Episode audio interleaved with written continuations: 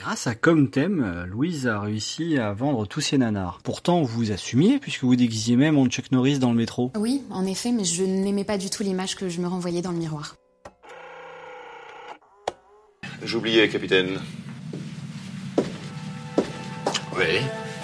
Les spatio-réacteurs ont été endommagés par une turbulence thermoépidermique d'une amplitude 6. Ça peut rien dire. Enfin, faut bien commencer le feuilleton par quelque chose, euh. D'accord. Allons-y, monsieur Spock. Que se passe-t-il? Y a rien, capitaine. On attend, mais pour l'instant, y a rien. Le fait qu'il ne se passe rien maintenant prouve qu'il va bientôt se passer quelque chose, capitaine. Votre logique me surprendra toujours un peu, monsieur Spock.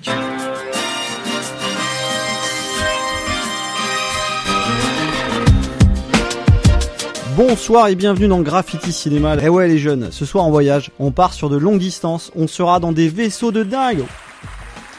Alors, ça vous plaît ça? Eh ouais, on parle de Star Trek. Quoi? Revenez? Bon, bah, on va quand même faire la fête, qu'est-ce que vous voulez que je vous dise? Non, non, non, déconnez pas. Euh, on revenait tout de suite, on est heureux de faire cette émission, elle va vous apprendre des choses sur l'univers créé par... euh, comment il s'appelle déjà? Gene Roddenberry, oui c'est vrai, euh, le George Lucas qu'on ne connaît pas pour être très pointu sur une saga de films et de séries dérivées de la série de 66 euh, où tout le monde s'habillait en juste au corps. Bonsoir donc à ce soir qui seront euh, les deux amis qui seront avec nous plus un ami au téléphone que j'ai réussi à trouver. J'ai trouvé des amis qui aimaient Star Trek et c'est ça qui est beau. Euh, bonsoir donc ce soir au premier un grand spécialiste de Star Trek qui a eu l'audace de nous faire enregistrer cette émission un lundi pour pouvoir les faire du sable laser le lendemain. C'est Mathieu.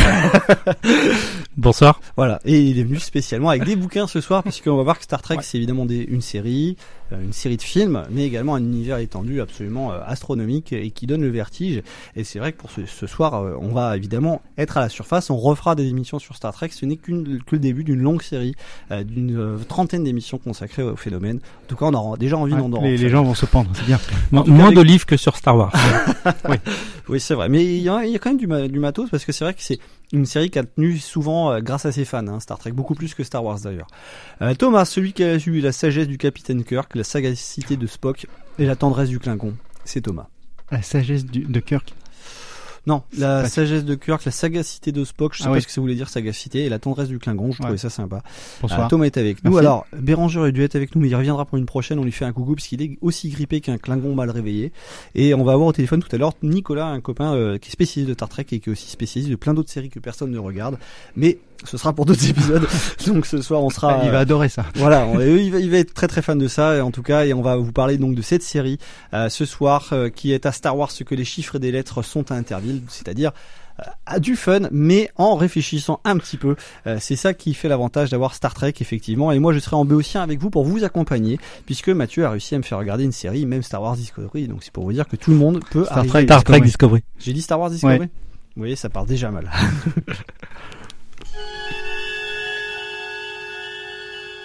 Captain's log, stardate 1513.1.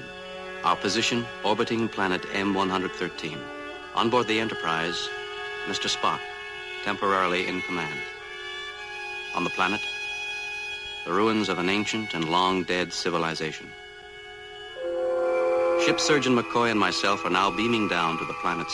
L'introduction du tout premier épisode de Star Trek en 1966. Euh, donc Star Trek, euh, tout d'abord, euh, je voulais vous demander à, vous deux en studio avant d'appeler notre invité au téléphone, Nicolas. Star Trek, évidemment, alors on va résumer hein, le, principe. C'est évidemment l'antinomie totale de Star Wars et c'est pour ça qu'on voulait consacrer l'émission au phénomène, un autre pilier de la, pop culture internationale qui est évidemment très axé anglo-saxonne mais qui s'est totalement démocratisé et mondialisé. Star Trek prend le contre-pied de Star Wars puisqu'elle raconte en gros une période on va dire de prospérité de l'humanité, de la, de la planète Terre, qui a réglé tous ses problèmes énergétiques. Donc là, là-dessus, on est presque dans une forme d'angélisme, d'angélisme, pardon. J'étais en train d'inventer un gaulois. Euh, et euh, l'expansion euh, intergalactique. Pro- prolongée par une entre par une on va dire une, une entreprise c'est plutôt ça plutôt un service euh, Starfleet hein, euh, on va dire plutôt une- C'est ça, c'est une, un- une organisation euh, qui est euh, qui a une, des grades Voilà. comme des militaires, mais qui est pas du tout sur l'attaque, uniquement sur la défense et surtout sur l'exploration. Voilà. Sa mission première, c'est d'explorer l'univers. voilà tout le sens de ce trek par rapport à Wars puisque c'est vrai, c'est vrai que quand on va faire une guerre a priori on va plutôt se taper dessus et c'est vrai que quand on va faire un trek a priori on va suer euh, son corps et on va tout, tout on va souffrir puisque on va évidemment faire un voyage et c'est tout l'intérêt de cette série qui euh, depuis très longtemps a, pris le contre-prix guerrier de Star Wars en étant réputé comme plus cérébral et évidemment j'ai fait tout de suite mes petites blagounettes d'entrée dessus en étant euh, potentiellement en mettant moins l'action et à tout va en, en avant. Mais pour résumer, je voulais vous laisser et puis là je vais euh, directement appeler notre invité au téléphone pour vous en quelques mots qu'est-ce que c'est Star Trek, qu'est-ce qui fait la singularité de cette série pour justement donner envie et donner la curiosité avec les références qu'on va donner à nos auditeurs bah, de, tenter d'ouvrir quelques portes qu'on leur montrera aujourd'hui pour découvrir cet une autre univers de la pop culture. Thomas. Bah, Mathieu, tu l'as dit euh, là euh, avant. Ce qui, ce qui fait le, le, le vrai sel de Star Trek, c'est l'idée du, de, de l'exploration. L'idée que la, comme Romaric l'a dit au début, que la Terre ait réglé une, une grosse partie de, de, de ses conflits internes et que on, on soit. euh, on Elle est soit- même décrite comme un paradis en fait. Voilà. C'est, on est, on est tout réglé et que maintenant, avec une sorte de sagesse qu'on a acquis euh, au fil des, guerres euh, intestines sur la Terre, on puisse se, dire je vais aller voir ce qui se fait ailleurs et, euh, surtout euh, ne, ne, pas imposer ma, vision des choses à, l'univers qui, euh, qui se présente et aux possibilités qui peuvent se présenter. Et c'est ça, moi, qui me, plaît beaucoup dans, Star Trek. Cette idée que on, on- c'est c'est vraiment l'idée du voyage et d'aller découvrir euh, d'autres cultures Mm. et, et, euh, et de les, et de les, de les penser et d'intégrer éventuellement ce qu'ils ont de, de, de meilleur euh, à, à nous proposer. Alors on va laisser la parole à Mathieu évidemment, mais on va accueillir au téléphone Nicolas euh, qui est avec nous et qui est également un autre fan immémorial de Star Trek. Euh, bonsoir, ça va Bonjour tout le monde. Yes, Oui, la connexion passe bien. super bien en direct Très de, content de- d'être avec vous. En direct de quoi déjà? Je me rappelle même plus. En direct de la Seine-et-Marne. C'est beau. de la Seine-et-Marne. Alors c'est vous dire, hein, à Star Trek on voyage, et ben nous on a fait à peu près 80 km Jusqu'à Nemours. c'est beau la technique euh, intersidérale. Alors Nicolas, bah, un vieux copain de fac, c'est vrai qu'on en parlait depuis très longtemps. Euh, et puis là l'occasion fait le larron. C'est vrai que Star Trek, c'est, euh, c'est l'occasion pour nous euh, de rappeler euh, bah, quelques amis euh, qui, qui euh, justement euh, se sont Merci distingués par cette euh, cette volonté de mettre en avant euh, cette série totalement euh, Euh, alors moi je dis ça parce que parmi euh, parmi les interlocuteurs de ce programme, je suis le seul à jamais avoir été tout contaminé par le virus, mais peut-être que ça va me prendre pendant l'émission. Donc évidemment, je vais vous vannner un petit peu. Euh, Nicolas, même question rituelle que je poserai également à Mathieu. Qu'est-ce qui fait pour toi la singularité de Star Trek quand on veut mettre en avant cette série en 2019 Alors moi en 2019, euh, pour présenter Star Trek, j'en parlerai comme un, un univers partagé avant l'heure. C'est-à-dire avant Marvel, avant Star Wars, c'était le côté comics du truc. C'est-à-dire un univers qui te parle. Chaque semaine, tu peux mater ton épisode et puis tu as quelque part une petite récompense, un clin d'œil à un épisode que tu as regardé il y a 10, 15, 20 ans, un film, une BD, un jeu vidéo qui te parle parce que toi, fan, tu as pu justement avoir ce petit clin d'œil. Donc voilà, c'est ça pour moi Star Trek et c'est un petit peu le côté, le, le petit côté bonus du fan. Voilà. Alors, euh, Et, d'ailleurs, pendant deux ans, il y avait deux séries euh, en, en diffusion. Euh, et ça, ce côté, euh, ma petite Madeleine, euh, enfin que j'ai pu vécu moi sur Canal Jimmy à l'époque en France, euh, ça marchait, ça marchait tout à fait. Ouais. C'est c'est vrai que là, ce côté... Ouais, Vas-y, je t'en prie, Nicolas. Non, c'est- si je peux te couper, c'est vrai que Ah par rapport à. Jimmy, euh, moi, ce que quand je parle Star Trek en France aussi, ce qui me semble important, c'est de dire qu'on a bien galéré sur la diffusion de la série en France. Je sais pas si vous avez abordé le truc, mais le côté euh, difficile à regarder en France, c'est que à l'époque, dans les années 80-90, pas Star Trek avant Canal Jimmy en 96, on Mhm. n'avait que quelques VHS un peu pourraves qui nous arrivaient, euh, on sait trop comment, et du coup. Si tu matais Star Trek euh, sur ta pauvre VHS, tu comprenais pas les allusions justement qui étaient balancées sur l'Empire Klingon, le machin, le bidule, toute cette diplomatie, tous ces univers qui s'auto-référençaient un peu. Et du coup, c'était compliqué de voir ces types en pyjama qui parlaient un langage complètement abscon qu'on pouvait pas comprendre. Oui, oui. Et juste, voilà. Et je comprends aussi le côté compliqué de la chose. euh, voilà. Donc, pour être fan de Star Trek dans les années 90 et début 2000, il fallait vraiment s'obstiner. Et Jimmy a aussi beaucoup apporté euh, avec cette diffusion de la série. Alors c'est vrai que là, euh, bon, euh, je rigole un peu parce que euh, je fais un peu mon Indiana Jones, avoir retrouvé des amis qui aimaient bien Star Trek et les, les- avoir rassemblés en même temps. Donc là, j'ai accompli un but ultime de ma vie. Mais est-ce que vous retrouvez ce côté-là, vous, quand vous en parlez? À savoir que Star Trek, c'est vraiment un côté très chapelle, quoi. C'est-à-dire que euh, on Ouais. n'ose pas en parler, mettre ça en avant, parce que sinon nos amis vont nous rejeter. Alors je rigole, mais on sent que Star Trek, il y a quand même pas une forme d'élitisme, mais une forme de rareté finalement. Clairement, le côté, euh, je pense que Marvel a gagné, Star Wars a, Marvel, euh, a gagné également. Quand on était gamin, dire qu'on était euh, fan de Star Wars ou Marvel, c'était pas nécessairement gagné. Aujourd'hui, tu portes un t-shirt de Star Wars, c'est pas grave. Tu portes un t-shirt des X-Men, c'est pas grave. Tu portes un t-shirt de Star Trek, putain, on te regarde quand même avec un regard un peu bizarre. Ça, c'est vrai que ça a pas vraiment changé à ce niveau-là.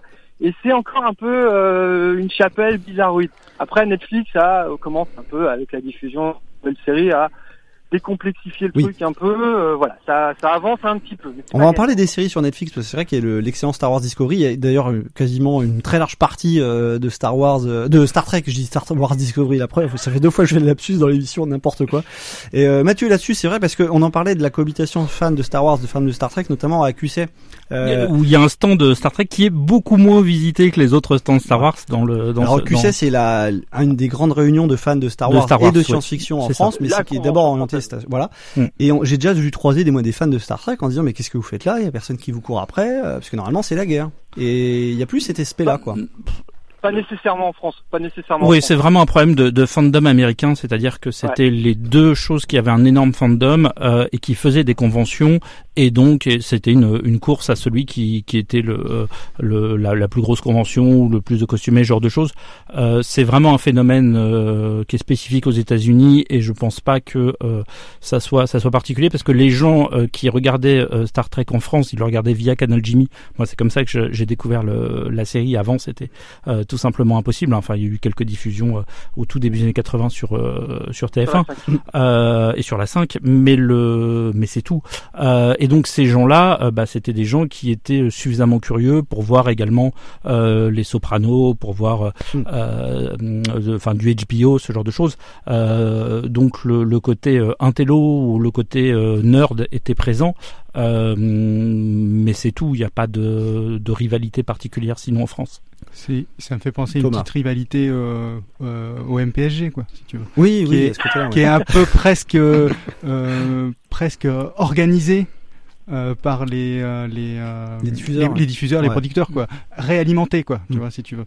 Euh, donc, mais finalement, tout le monde s'entend plus que plus que bien. Oui, bien sûr. Alors, alors, Nicolas qu'on a au téléphone et euh, qu'on va bientôt libérer parce qu'on va pas lui péter son forfait non plus. En plus, c'est moi qui appelle.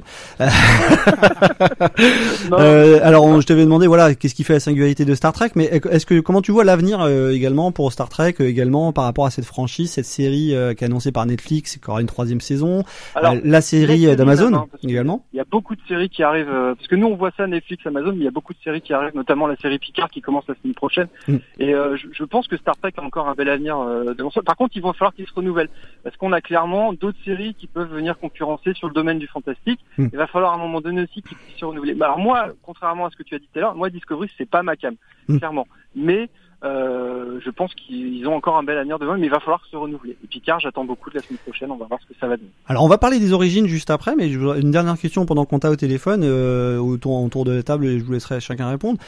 Quel sens ça a aujourd'hui de revoir Star Trek finalement? Parce que c'est une série euh, qui naît en pleine période de guerre froide, et on va en parler avec les origines, euh, et qui était très progressiste et qui l'est toujours. Est-ce que ça a du sens aujourd'hui encore plus de revoir Star Trek? Euh, Nicolas pour commencer. Moi, je pense que ça a du sens. Si, enfin moi, pour moi, Star Trek, ça reste une. une- J'ai entendu la fin de l'intervention de Thomas tout à l'heure sur Ouais. le côté un peu ethnologique du truc. Moi, je trouve que ça reste de la SF de qualité. C'est-à-dire qu'on avait quand même des épisodes écrits par euh, Matheson, Robert Bloch. Enfin, il y avait Ouais. vraiment des gros auteurs qui ont Mhm. écrit du Star Trek. Donc pour moi, passer le côté un peu, c'est un peu média quand même, tout ce côté euh, euh, l'avancée, le premier euh, bisou Kirk Uhura, et effectivement c'était intéressant. Mais pour moi, ça reste de la SF de qualité, passer Ouais. un peu le côté pyjama ridicule et monstre en caoutchouc, c'est vrai, mais il y avait quand même des épisodes, même dans The Next Generation, enfin, dans la nouvelle génération, qui étaient hyper intéressants, avec des concepts, avec euh, des, des, des notions de boucle temporelle. De... Donc, quand on est fan de SF, c'est intemporel. On peut le regarder aujourd'hui avec, bon, faut passer le côté un petit peu rétro de certains décors ou de certains costumes, mais ça reste de la très bonne SF. Voilà. D'accord. Et c'est là où je trouve qu'aujourd'hui Star Trek pêche un peu dans les nouvelles propositions, c'est que c'est moins de la SF pure avec vraiment des idées. Voilà, on avait vraiment des idées à chaque épisode. L'épisode de la semaine, il y avait une nouvelle idée, un nouveau concept. Et là, aujourd'hui, je trouve que c'est plus trop ça. À Alors. voir après comment euh, ils vont reproposer euh, Star Oui. Trek euh, à l'avenir. Très bien, Mathieu. Je suis à la fois d'accord et pas d'accord. C'est de l'excellente euh, science-fiction, euh, mais c'est aussi une science-fiction qui est un cadre qui permet de parler du cœur de la série, à mon sens, qui est l'éthique. C'est une série qui parle énormément d'éthique, euh, de qu'est-ce Sur le que fil rouge général. ouais. tout à fait, et de qu'il n'y a pas de bien, de mal, euh, que tout ça euh, est relatif, tout ça dépend du point de vue, avec une, une évolution qui est assez passionnante. C'est-à-dire que dans les années 60, c'était beaucoup le l'équipage de l'Enterprise qui venait donner une solution éthique à un problème euh, qui se trouvait là où ils allaient sur la Alors, planète. l'Enterprise, le premier vaisseau des héros, hein, pour ceux qui Même le savent pas. vaisseau de, de toute, euh, Même parce le qu'il y en a vaisseau. plusieurs. Euh, le- le- entre le, euh, enfin le tout premier, le A, le. Commence pas à nous embrouiller. hein. Euh, alors que dans la, la nouvelle génération euh, et également euh, dans, dans une certaine mesure dans, dans Voyager, c'est l'inverse, c'est-à-dire que la solution éthique vient de là où ils vont, euh, de la rencontre avec l'alien, avec l'autre, euh, et ils se rendent compte que ah bah oui j'ai un point de vue d'humain euh, et ce point de vue d'humain, euh, eh ben n'est pas forcément adapté à tout. C'est assez limité, oui. voilà, et avec ce, ce, ce coup, euh, à mon avis, génial de Jane Roddenberry, euh, qui De est mettre euh, la guerre froide avant l'heure. Et puis oui, et qui est de, de, de poser la, la prime directive. Euh, donc cette, cette idée de qu'on n'a pas à imposer notre point de vue, à intervenir, à imposer notre point de vue euh, par rapport à, à d'autres, euh, avec des choses qui peuvent être, euh, qui peuvent faire des relents avec des, des thèmes un peu immémoriaux comme la bioéthique, comme euh, l'esclavage, comme euh, La colonisation aussi beaucoup. la colonisation, enfin le, par exemple, quelqu'un qui est volontaire pour, euh, il y a- je pense à un, à un épisode par exemple qui est la compagne parfaite où euh, Mhm. une femme est élevée pour devenir la compagne parfaite pour mettre fin à une guerre euh, et la première réflexe des humains c'est de dire oui mais du coup elle est pas libre machin euh, euh, et le et voilà ces, son ces regard, concepts là de bah, de liberté d'individualisme euh, sont intemporels donc on les voit aujourd'hui il y a 20 ans euh, ou dans les années 60 euh, c'est toujours intéressant. Effectivement. oui. Alors, bah, on va libérer Nicolas parce que c'est vrai que c'est très sympa d'être au téléphone. On espère bientôt t'avoir en studio pour d'autres thèmes parce que c'est vrai que t'es assez multitâche en plus de Star Trek, hein, il me semble. Hein, donc on essaiera de faire ça. La Sénégal, c'est pas si loin. Un grand merci en tout cas d'avoir participé, puisqu'on va nous on va continuer sur la création, la jeunesse de Star Trek, et puis de toute façon on en fera d'autres. Et puis euh, évidemment on continue à parler du phénomène. Un grand merci et puis euh, bah, à bientôt. Salut. À bientôt tout le monde. Salut. Et nous, on va continuer, euh, bah, les amis, autour de, de la table. On va, je vais vous mettre un petit son, justement, parce que c'est vrai qu'on parle d'ambiance, on va parler de la jeunesse de Star Trek assez rapidement, puisque ça a été fait des, des millions de fois dans des tonnes de bouquins. L'ambiance un peu euh, de cette série, j'ai retrouvé un combat de Star Trek, euh, dans Star Trek, pardon, du capitaine Kirk contre un dénommé euh, Gorn, un alien plutôt agressif.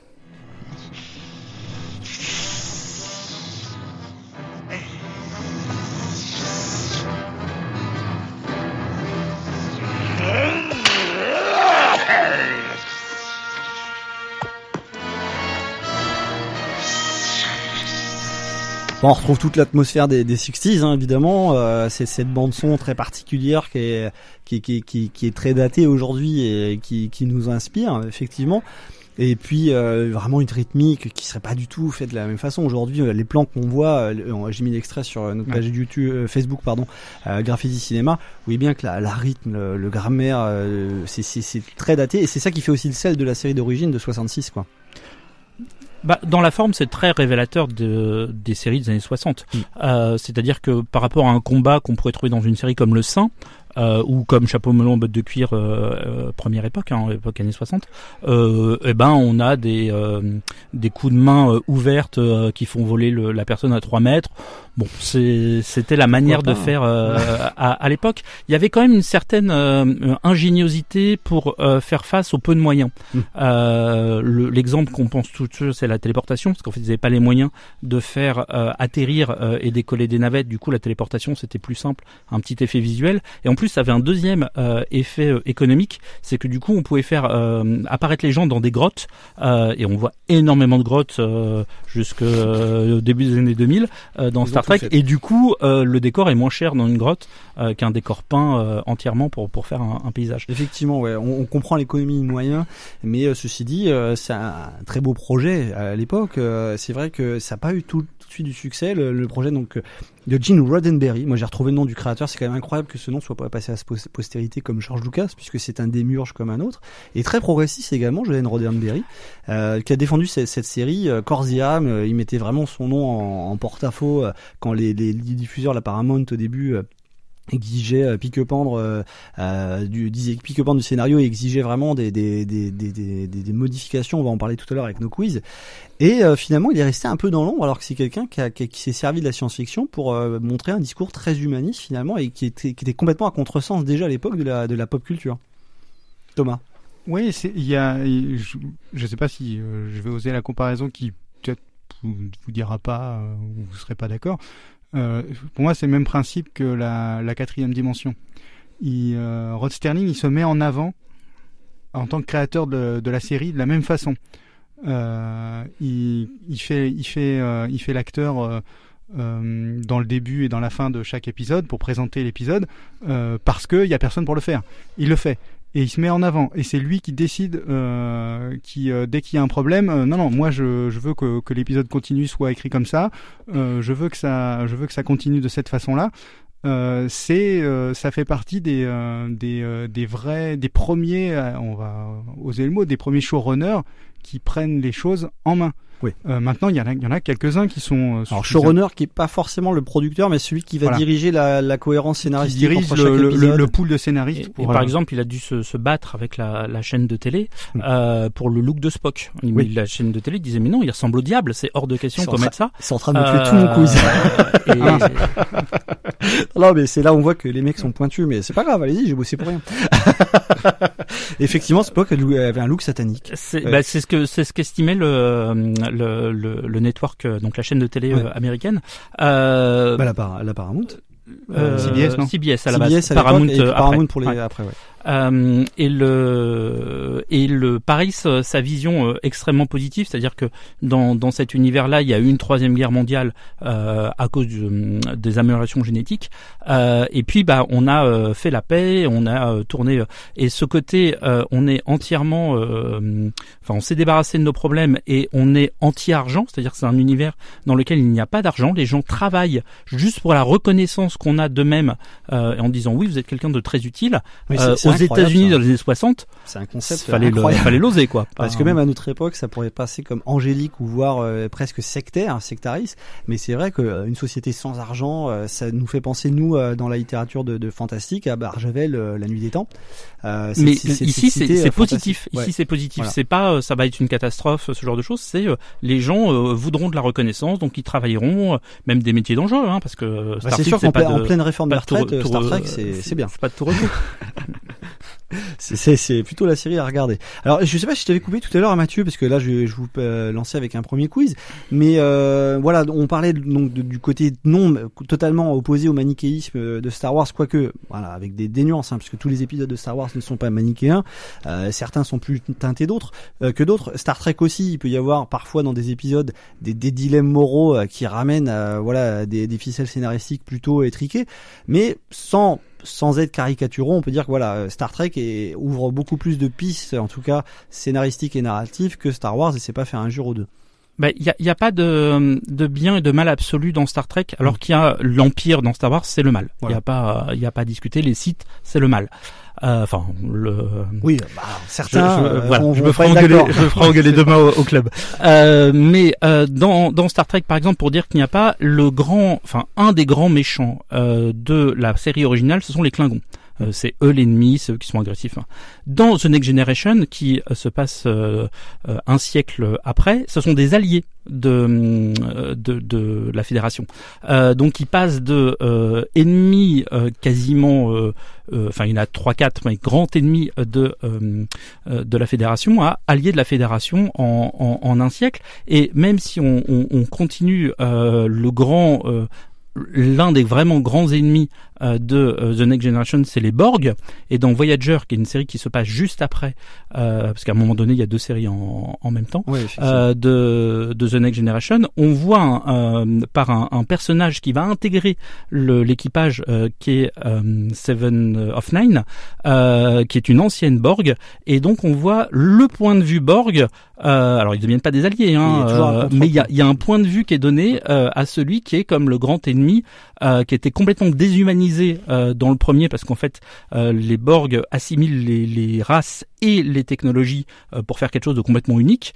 Et ici, on va on va le, donner un point de vue individualiste de cette philosophie-là.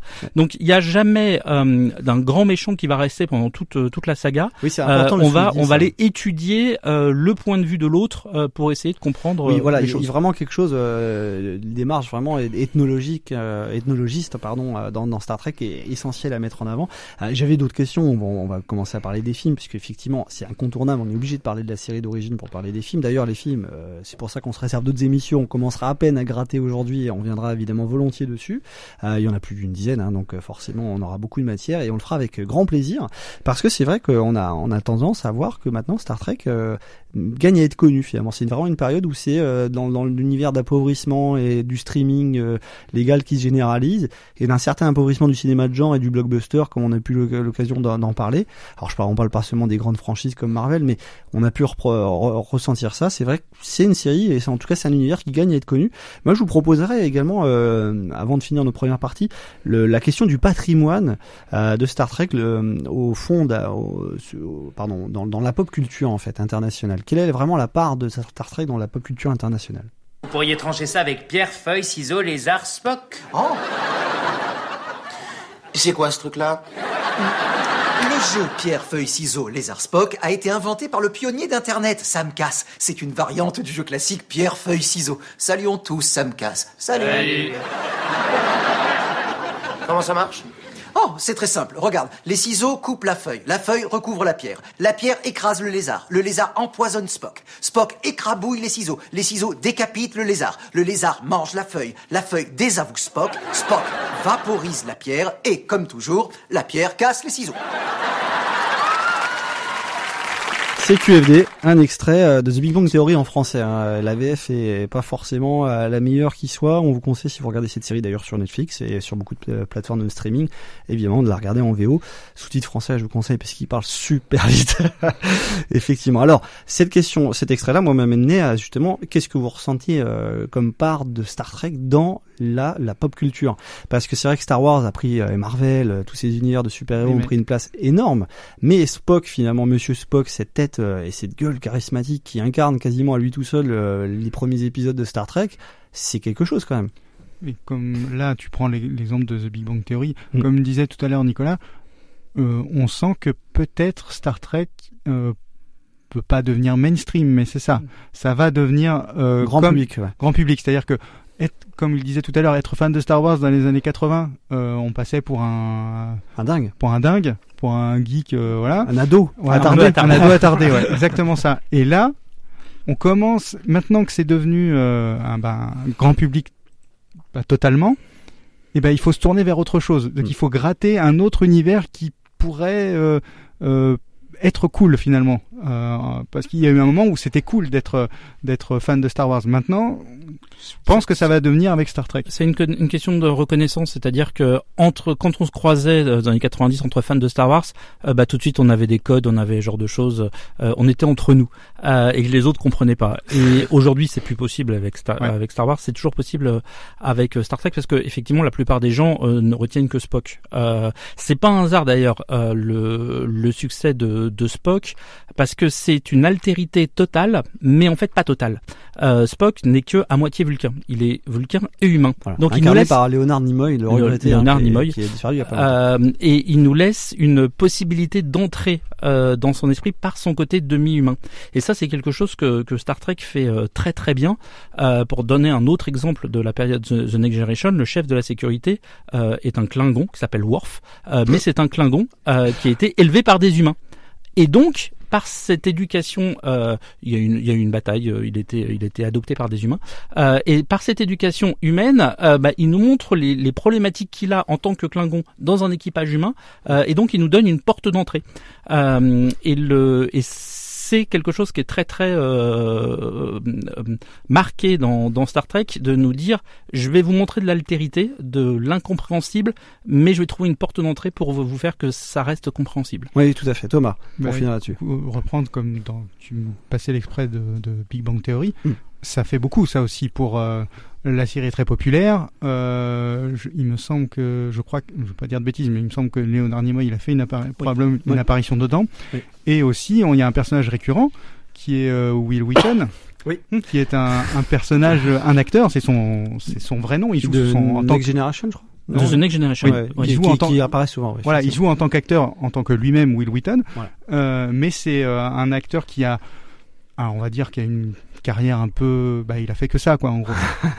Globalement, il a fait que, que, il Et- est très connu il- pour Star Trek. Il, il a un rôle particulier dans Star Trek parce que c'est le petit jeune, c'est le fils du docteur, euh, enfin de la doctoresse, euh, et du coup il est à la fois pas très présent dans, dans les épisodes. Il y a peut-être deux ou trois épisodes que c'est un espèce de génie des maths euh, et qui veut intégrer, euh, qui veut intégrer Starfleet.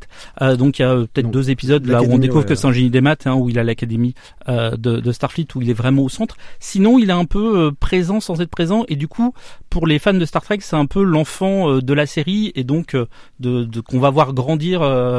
donc du coup le côté attachement est très très malin Ouais, pour dans, dans Genet- pour, que, que reprend le personnage de Sheldon Cooper dans voilà, tout à fait. Et donc dans, dans Big Bang Theory, c'est très très malin de l'avoir approché de lui parce que euh, ça fait un lien émotionnel qui est Tout très à fort. fait. Et ça rappelle bien, en tout cas, que les fans s'approprient euh, Star Trek euh, de manière viscérale, puisque il y a beaucoup de périodes, et on va en parler dans une deuxième partie, où les Star Trek a littéralement été sauvé par ses fans, puisqu'au début ça marche pas. hein, les deux premières saisons à la télé, euh, il y a du public. C'est pas non plus euh, la catastrophe industrielle du monde, de, du siècle, pardon. Mais pour une troisième saison, il y a dû avoir des fans bien placés et une sacrée communauté bien soudée pour relancer une troisième saison commandée par, la, Et, par les et- networks. et au final, ça va euh, capoter. Enfin, après la troisième saison, ça n'a pas marché, et ça va euh, trouver une suite. Alors par les films, euh, mais bien bien après, euh, mais surtout par une série animée qui est de, très bonne qualité, parce qu'en fait, c'est les épisodes qui vous n'avez pas les moyens de tourner, euh, où euh, il y a simplement des personnages qui ont été transformés par un extraterrestre à trois bras. Oh, Euh, mais sinon, euh, en 30 minutes, on a à peu près le- l'esprit de, de, de la série. C'est donc une série animée plutôt pour adultes qui là aussi est assez novateur. Très bien, bah c'est c'est bien d'avoir placé l'expression euh, série animée pour adultes dans notre émission. Merci beaucoup Mathieu. Et est-ce que vous aimez bien le disco pour ma première série de questions? Et après on va parler de bouquins notamment euh, de- que vous nous avez ramené. Vous aimez bien le disco? Bien sûr. Bon, bah, parce qu'il va falloir aimer le disco pour supporter ça.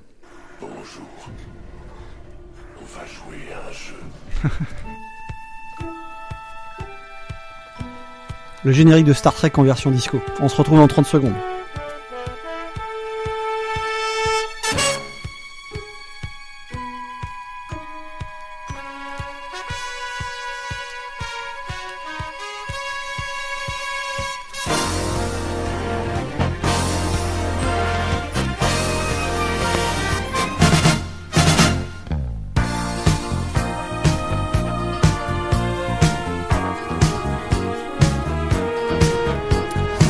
Allez, ma première série de questions pour nos spécialistes qui ont déjà éventé la moitié de mes questions en parlant de Star Trek. Donc c'est vous dire que pour le coup on est bien, hein, on est on est entouré euh, de personnes qui connaissent leur sujet, qui ont bossé. Alors ils ont pas forcément bossé, c'est juste qu'ils connaissent très bien. Allez, blague à part, j'avais des quiz ultra pointus pour vous deux. Euh, je vais commencer par Thomas. Sans tricher, sans fiche, cite-moi 4 des 6 premiers films de Star Trek de 79 à 91. Alors attends, j'ai pas ouvert ton micro, pardon. Voilà. Euh, les titres, euh, Star Trek le film. Oui. C'est le premier. C'est bien, c'est bien, c'est bien. Euh, la colère de Cannes, ça va être le deuxième. 2.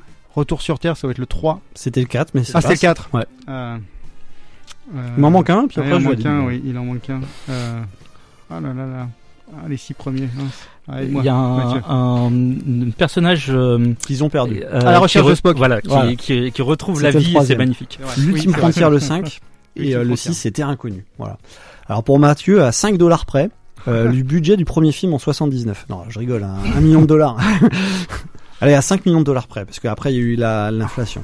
Euh, je suis très nul en, en chiffres. Oui, bah, c'est pour ça que je te l'ai donné à toi. Euh, C'était pas énorme. Euh, Non, c'était pas énorme. C'était pas énorme du tout. Et Bah, Aujourd'hui, ça... ça serait l'équivalent d'un budget de, de petits films indépendants, hein, clairement. Je, je, je vais pas te donner de chiffres, mais je me souviens que c'est vraiment pas énorme pour l'époque. Non, non, c'est 35 millions de dollars.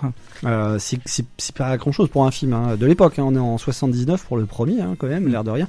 Même par rapport à, à l'époque, c'est pas forcément énorme. À titre Et de alors que la, la Paramount mettait une pression d'enfer pour Voilà. euh, savoir si ça marcherait ou pas. À titre de comparaison, le dernier Star Wars c'était 300 millions de dollars, mais il y a eu l'inflation depuis, hein, donc forcément ça, ça aurait été des budgets beaucoup plus importants. Quel autre vaisseau a porté le nom de l'Enterprise, le vaisseau évidemment le plus connu de l'univers Star Trek Euh, Alors là, je vous la pose à tous les deux. Le premier qui dégaine. Une Euh, navette. Il y a de- une navette spatiale. Navette, Navette bah oui. spatiale. Ouais, la NASA a accepté que euh, Enterprise soit le nom du prototype de la navette spatiale. C'est quand même. Ah, comme quoi, voilà, tu disais de pop culture ou euh, voilà. Parce que beaucoup de exemple, hein. scientifiques en fait ont été inspirés par Star Trek, euh, et y compris à la NASA, et c'était une manière de, de le reconnaître. Alors il y a une pa- il y a la page évidemment et vous trouvez sur internet Star Trek les, les grands fans euh, les plus euh, illustres de Star Trek. On retrouve par exemple Stephen Hawking. euh, Qui a joué dans The Next Generation dans deux épisodes, deux ou trois. Incroyable quoi. Il voit le moteur qui permet de voyager dans, dans- dans- à vitesse lumière. Il dit je bosse là-dessus. Bon, c'est quand même assez énorme la, la petite histoire puisque Stephen Hawking est un des plus grands astrophysiciens Était. euh, de l'histoire. Était pardon puisque j'en parle au présent parce qu'il vit dans nos cœurs. Et Stephen Hawking il était aussi dans The Big Bang Theory. Oui, Ouais, c'est ça qui est extraordinaire, c'est voilà, il y a, y, a, il y a forcément des univers qui se recoupent et ce sont des séries et ce sont des univers qui gagnent à être connus. Et J'avais une dernière question pointue pour vous. Le titre complet de la série d'origine. Et a- en français, il y avait Star Trek. Star Trek ou- The Origin, euh, Original Story. Alors, je vais l'accepter, mais en français, j'avais trouvé Star Trek ou la patrouille du cosmos. Et ça, c'est une diffusion de TF1 euh, Eh ben, moisie, euh, je, trouvais, X, quoi. je trouvais ça très très drôle. Après, j'avais quelques quiz à choix multiples. Je vais vous en poser deux euh, à chacun. Qui est, alors, quel événement a lieu pour la première fois sur les écrans américains dans l'épisode 1 de, de la sa- 10 de la saison 3 On en a parlé. Un fameux bisou. Alors, j'avais quatre propositions, mais je pense que Mathieu va trouver tout de suite. C'était le premier épisode amusant de la série. Ou le premier alien pacifique de la science-fiction, le premier bisou interracial ou le premier voyage sur la Lune. C'est évidemment un bisou C'est- un- le premier bisou, et là on- voit tout le, le côté malin de Star Trek. Ouais. Euh, c'est que il est possédé euh, Kirk quand Ouais. il fait ça, Et donc hein. Euh, 67, l'image hein. passe et le producteur ne, ne peut rien dire parce que c'est pas vraiment Kirk, c'est Kirk possédé. Euh. il y avait cette actrice, donc afro euh, anglaise, pardon, je allais dire afro-américaine, mais non, euh, cette actrice Michelle Nichols, donc noire, et euh, qui doit échanger un baiser avec le capitaine Kirk. Et elle dit, euh, les, les- d'ailleurs, les décisionnaires voulaient qu'elle sorte de la série parce que c'était pas possible à l'époque euh, d'avoir une femme euh, qui soit euh, en plus noire dans, dans un dans un, un, un épisode. Et en 66, c'est le film avec Sidney Poitier qui sort. Euh, et il y a peut-être les mentalités qui ont changé. Il faut effectivement passer par ce truchement pour qu'il se fasse un baiser et- en et- 67. et c'est l'inverse, à la fin de la première saison, elle veut quitter la série en disant mais en fait je suis potiche, je fais pas grand chose. et, elle, et elle en parle à, je crois que c'est Martin Luther King, enfin quelqu'un de... Oui, exactement. Euh, et qui lui dit mais au contraire tu n'imagines pas l'impact que, que ton image a et c'est lui qui la, la convainc de rester dans, dans Star Trek. Je vois que Mathieu a bossé sa page Wikipédia parce que c'est exactement ce que j'avais trouvé comme anecdote. Ah bah, Euh, Martin Luther King qui lui dissuade de quitter la série effectivement. Et d'ailleurs, euh, euh, Roddenberry, le créateur de la série, lui dit euh, si vous jamais vous la virez euh, du casting, moi je, je me casse hein, et on arrête la série maintenant. Et c'est vrai qu'il est très souvent il a défendu sa série de cette façon-là. Alors une pour Thomas, euh, qu'est-il arrivé au premier pilote, au tout premier pilote de la série pour être refusé par la Paramount justement? Le capitaine était une femme, irréaliste. Le capitaine était bien, était bien sapé. Faut quand même pas déconner. Le capitaine était bègue. Dingue. Ou le capitaine était communiste. Brûlez-le. Ah, euh, communiste. Eh non, il était pas communiste, c'était une femme dans le pilote. Et c'est justement pour ça qu'il s'est rattrapé avec des personnages secondaires en acceptant que le capitaine Kirk soit masculin mais qu'il y ait des personnages secondaires féminins qui soient bien mis en avant et qui soient aussi importants euh, effectivement que pas seulement popopo potiche euh, qui soit dans le fond. Et effectivement c'était important donc euh, pour pour cet aspect-là. Alors bon, on pourrait je pourrais vous donner sortir d'autres anecdotes mais le temps nous est compté et puis on va avancer sur les bouquins parce que c'est vrai que pour le coup on va mettre ça en avant également. Mais Rod, euh, Roddenberry, donc le créateur de la série, euh, je voulais vous poser une, cette question à vous deux. Quel élément du script en 66 montre que donc, euh, alors je l'appelle Roddenberry depuis tout à l'heure parce que j'ai perdu son prénom, le pauvre. Gene. Gene, euh, Roddenberry. Euh, quel élément montre euh, du script en 66 qui s'en cognait carrément de la guerre froide euh, A, B, C ou D? La Russie a unifié le monde sous sa tutelle dans l'univers Star Trek. En B, le capitaine Kirk s'appelle en fait Kirksov. Star Trek signifie petit nuage de printemps en russe, ce qui n'a aucun rapport mais c'est très joli. Ou un acteur russe est présent au casting. Je pense que tu fais euh, allusion à Tchekhov, euh, qu'un Ouais, acteur ouais. russe est présent euh, au casting. Effectivement, Alors c'est a- pas dans la première saison, c'est dans la deuxième uniquement. Ouais, interprété par Walter Koenig à partir de la deuxième, effectivement. Euh, et alors évidemment, en pleine guerre froide, en 67, euh, la crise des missiles de Cuba qui venait de passer. Il y a un japonais également, un acteur. euh, ils s'entendent tous. Ils sont copains comme cochons dans la série. Et c'est vrai qu'en pleine guerre froide, c'est quand même difficile de, de l'imaginer. Alors, on n'a pas vraiment de titre de comparaison à notre époque, mais euh, c'est vrai que c'est comme si on avait euh, en pleine crise euh, franco-russe sur le gaz avec Poutine en vague d'attentats, un acteur russe qui serait à la, à la tête d'un des, des, premiers programmes français. ça serait quand même assez osé, quoi, on va dire. Inspecteur Maigret serait russe, quoi. Par exemple.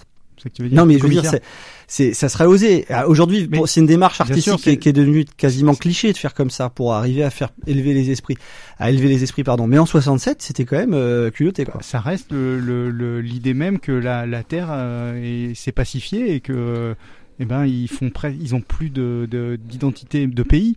Finalement, ils sont terriens avant tout, quoi. Oui, effectivement, ouais, tout à fait. Et c'est vrai qu'à l'époque, maintenant, ça a l'air d'être un cliché, mais euh, euh, ça reste pas moins qu'on puisse continuer à marteler ça. que euh, ça... C'est-à-dire qu'il avait une vision extrêmement positive de l'avenir, et c'est là où il se différenciait des autres en disant euh, l'avenir doit être positif parce que l'humanité va euh, dépasser ses, ses problèmes euh, et proposer cet optimisme au reste de la galaxie. Alors dans la deuxième partie de notre émission, qu'on vous proposera dans, en grande partie, hein, surtout dans, dans, notre partie podcast, puisque là on va parler de bibliographie autour de Star Trek et Thomas et Mathieu sont venus avec une, une bibliographie assez conséquente si vous êtes intéressés par l'univers.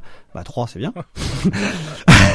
Alors quoi Ils sont épais les livres, hein, donc alors, Thomas, on a ramené un autre, ça fait quatre. les gars, non, parce qu'on a ramené le même. On a ramené le même en fait. On s'est pas concerté. Quoi. Vous êtes pas obligé de le dire, on fait de la radio, les gars. Alors, blague à part, on va parler évidemment de bouquins autour de Star Trek. On va voir notamment que le droit euh, à rattraper Star Trek. Et on peut également parler de, de, la jurisprudence et du droit en parlant de Star Trek. Et dans notre deuxième partie, dans la partie podcast, si vous nous écoutez en FM, euh, on vous parlera euh, justement de ce phénomène d'usure du temps sur Star Trek. Est-ce que l'Odyssée voyage bien dans le temps? On parlera des nouveaux films, on parlera des anciens films, de cet aspect ringard qui est parfois injuste qu'on reproche à Star Trek. Pourquoi? Euh, finalement, euh, on accroche ce kitsch à, ce côté Star Trek, même encore aujourd'hui avec les nouveaux films. Est-ce que les nouveaux films, c'est euh, la saga qui reste sous perfusion des grands studios?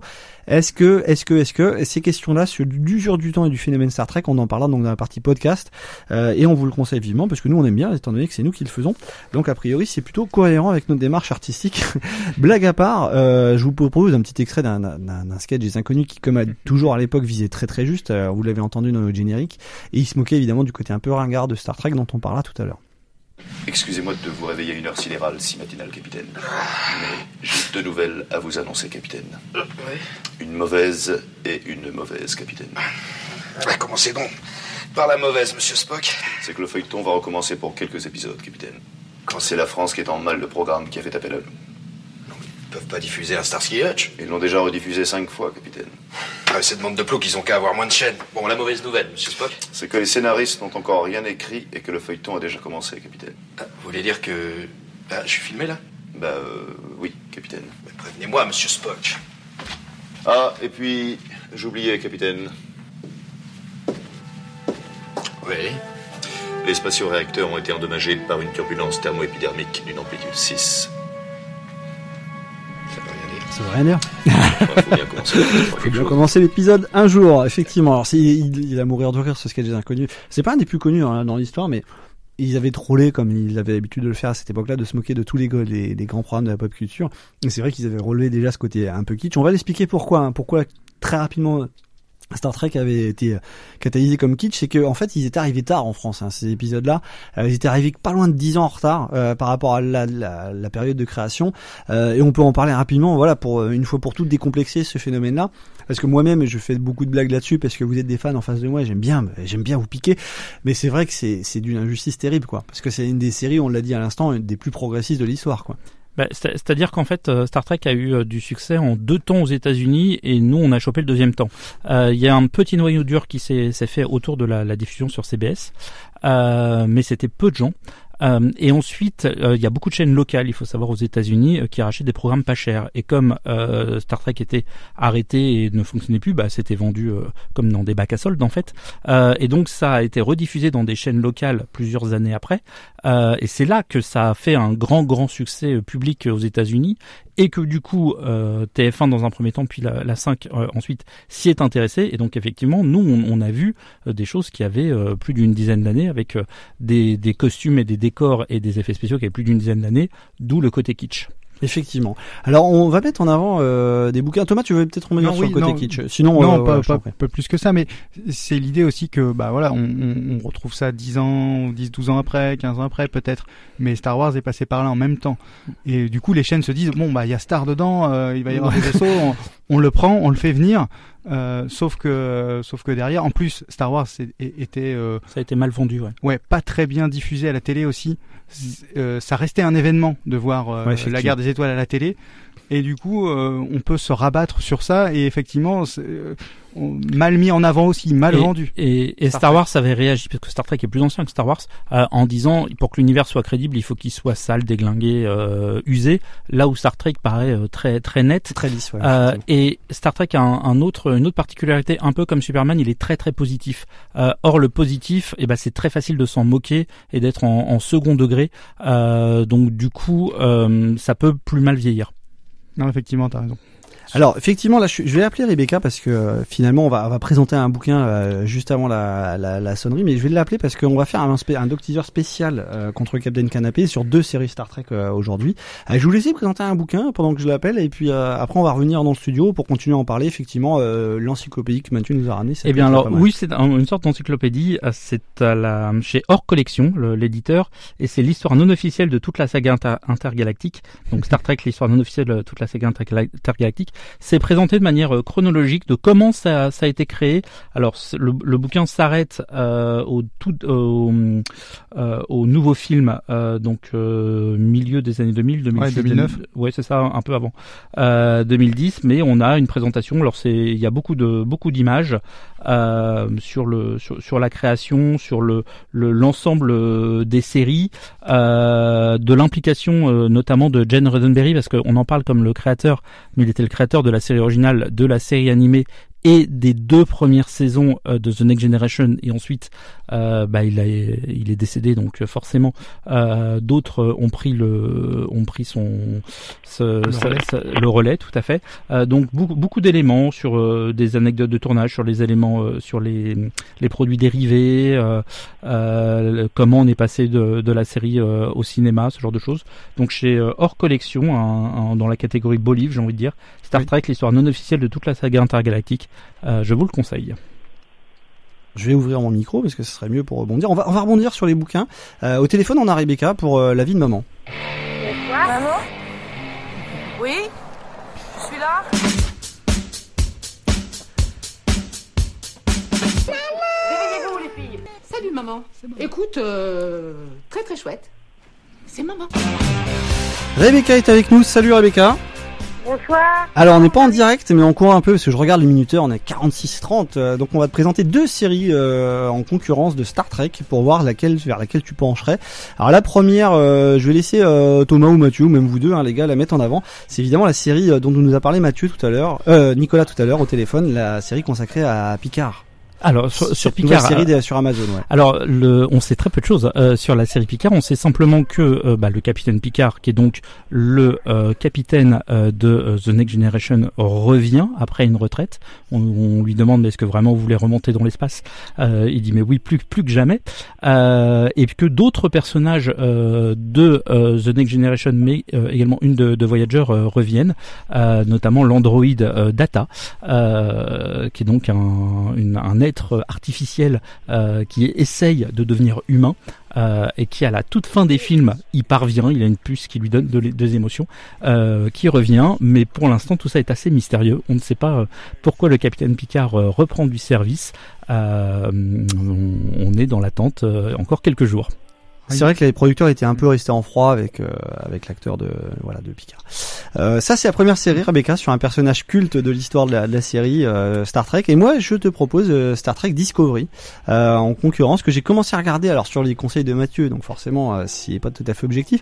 Mais c'est vrai que n'étant pas forcément un, un Trekkie comme on dit en, en, en anglais un grand fan enfin en tout cas un convaincu touché par le virus de Star Trek j'avoue que cette série qui est très orientée pop et plus spectaculaire finalement que mes souvenirs de Star Trek que j'avais euh, commence finalement sur un conflit euh, assez ouvert qui en tout cas peut basculer d'un côté euh, plutôt belliqueux ou de l'autre contre les ennemis immémoriels enfin Les souvent ceux qui ont été des ennemis qui sont les Klingons. Alors c'est pas le mal absolu comme disait Mathieu tout à l'heure, mais ils sont souvent ennemis avec les humains. Alors là, ça se passe juste avant la série originale, Voilà. donc ce sont les ennemis de la Fédération. Et effectivement, on voit qu'il y a tout de suite les dilemmes moraux, les questionnements qui qu'on prend le temps de se poser dans cette série, dès les deux premiers épisodes, qu'on ne prend souvent plus le temps de faire dans les grands blockbusters ou dans, même dans les séries blockbusters qui sont euh, les plus importantes.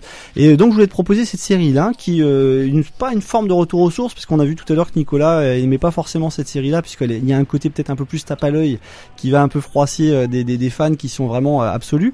Euh, Est-ce que tu préférais un, un- une série sur un personnage culte de la, sé- de la série euh, Picard ou cette série un peu plus euh, popcorn pour qui est une très bonne porte d'entrée pour découvrir Star Trek?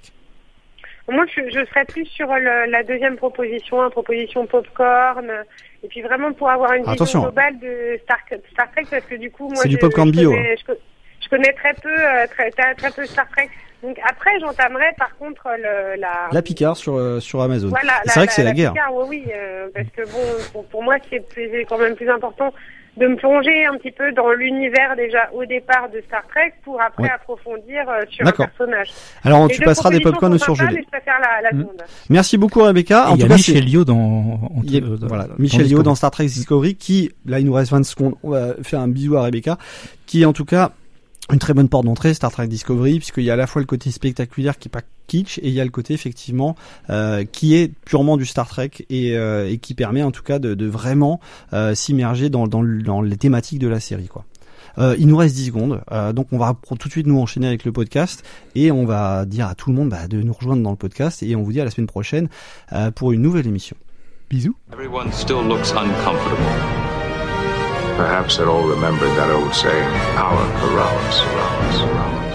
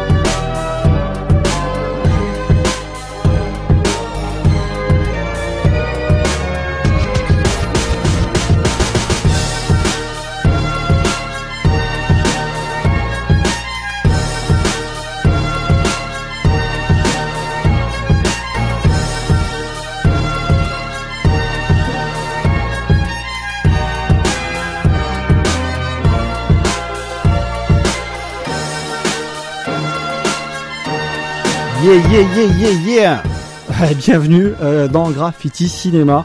Euh, on aime le gros son et on a mis euh, Balance le son, papa. Ouais, on a mis une reprise de Star Trek euh, en guise de pause musicale. euh, cette fois-ci avec le petit côté hip-hop. Tout à l'heure, c'était euh, une reprise en disco. J'ai petite préférence pour le disco. Et tout à l'heure, vous aurez le métal quand on se quittera Ah. euh, à la fin de notre partie podcast. Et c'est vrai qu'on parle de Star Trek en compagnie donc de Mathieu et de Thomas qui euh, sont restés avec nous. Et tout à l'heure, on avait Nicolas au téléphone qui euh, nous a permis euh, de rentrer dans cet univers, nous présenter vraiment ce qui faisait la singularité de Star Trek dans l'univers de la pop culture, de la science-fiction. Parce que là, on est dans pure, de la pure science-fiction, souvent on confond avec du fantastique. Mais on est euh, vraiment dans cette volonté de décrire l'avenir de l'humanité, quoi. C'est-à-dire que les règles scientifiques sont posées, sont différentes des nôtres. Par exemple, on voyage plus vite que la lumière, euh, euh, même neuf fois plus vite que la lumière. Euh, Ah bon? le, on peut aller jusqu'à warp, euh, warp, enfin euh, warp 9. Euh, le, mais euh, en dehors de ça, c'est il n'y a pas de magie. Il n'y a pas de- d'explication qui sort de nulle part, euh, comme il peut y avoir. Pas la force, de- quoi. Il n'y a pas la force, par exemple. Il n'y a pas la, fa- la fameuse force qui permet euh, effectivement de, bah, de faire avaler tous des éléments incroyables du scénario. Alors Mathieu, tu voulais rebondir sur une série dont on a parlé dans la partie. Oui, alors le, euh, le Rebecca a, a- choisi Discovery. Je pense que c'est effectivement une très bonne porte d'entrée euh, parce que ça a un format, enfin dans la forme. euh, en fait, les, les, les séries Star Trek euh, ont, ont des formes qui ressemblent beaucoup à leur temps. Euh, la série originale est très dans une forme des années 60. The Next Generation, Voyager et Deep Nine sont très dans une euh, fin 90, début 2000. Euh, et Discovery très dans une forme Netflix. Euh, 10 épisodes, non pas une chorale comme dans toutes les autres euh, dans toutes les autres euh, séries, euh, mais c'est centré sur un personnage avec d'autres personnages qui gravitent autour, mais c'est l'histoire d'un personnage.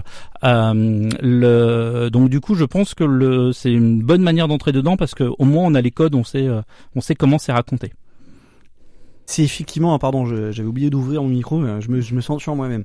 C'est effectivement euh, important parce que euh, c'est vrai que c'est- un côté vertigineux. On en parlait avant de préparer l'émission. Euh, Quelqu'un qui aujourd'hui voudrait découvrir Star Trek dirait- pourrait se dire, là là, plus j'ai de 700 épisodes. Voilà, Ouais, voilà. 700 épisodes à me cogner. euh, j'ai 10 films à aller chercher. euh, c'est pas facile quoi. Et euh, c'est vrai que trouver les bonnes portes d'entrée sans Bah, être surchargé Vraiment, de, c'est une question de si j'aime les séries des années 90, je commence par The Next Generation.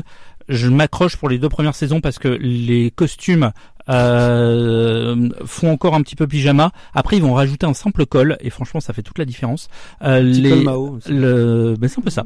le, le, le- je ne sais euh, les effets spéciaux sont pareils, euh, assez euh, bon. Il faut, faut s'y faire. Le, le, il y a un, un personnage, enfin une, une, oui, un personnage qui, qui décède, qui est affronté par une espèce de, de, de plaque de pétrole. Spoiler. Euh, je ne dis pas qui c'est, euh, mais ensuite c'est c'est ont, ils ont été euh, retravaillés aussi, hein, donc. euh, Mm. Mais bon, voilà, les deux premières saisons sont un peu plus rudes euh, à ce niveau-là, mais ensuite c'est vraiment, euh, si on aime une série chorale des années 90, euh, c'est vraiment ça. Euh, ça permet d'enchaîner, euh, notamment sur Space Nine, qui est à, à titre personnel la série que, que, que je préfère.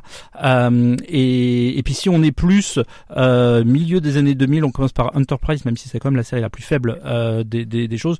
Et si on est plus des gens de notre temps, on commence par Discovery et on, on a les codes. Alors dans cette partie podcast, euh, euh, on va se demander si euh, Star Trek versus Star Wars versus la SF moderne, est-ce que Star Trek a perdu? Qui va gagner sur le long terme? Pour quel public? Est-ce que les nouveaux films de Star Trek euh, des natures et dénaturés pardon par les nouveaux films de la saga, les actualités, euh, les remakes annulés avec notamment Tarantino qui veut faire un nouveau film. Est-ce que Chris Pine est venu dans une galère? Euh, Lui notamment qui euh, bah, est un acteur euh, bah, vraiment pas du je de la nouvelle génération qui est venu se greffer euh, avec d'autres hein, effectivement. On connaît ton adoration pour Chris Pine? Alors j'aime pas du tout cet acteur, c'est Voilà. clair et net, mais il est venu se greffer avec euh, d'autres acteurs sur cet univers de Star Trek et finalement avec euh, une, même une façon de jouer, je dirais, qui rappelle le, côté kick des années 60. Je, moi, je, je dirais que greffé est pas le bon terme.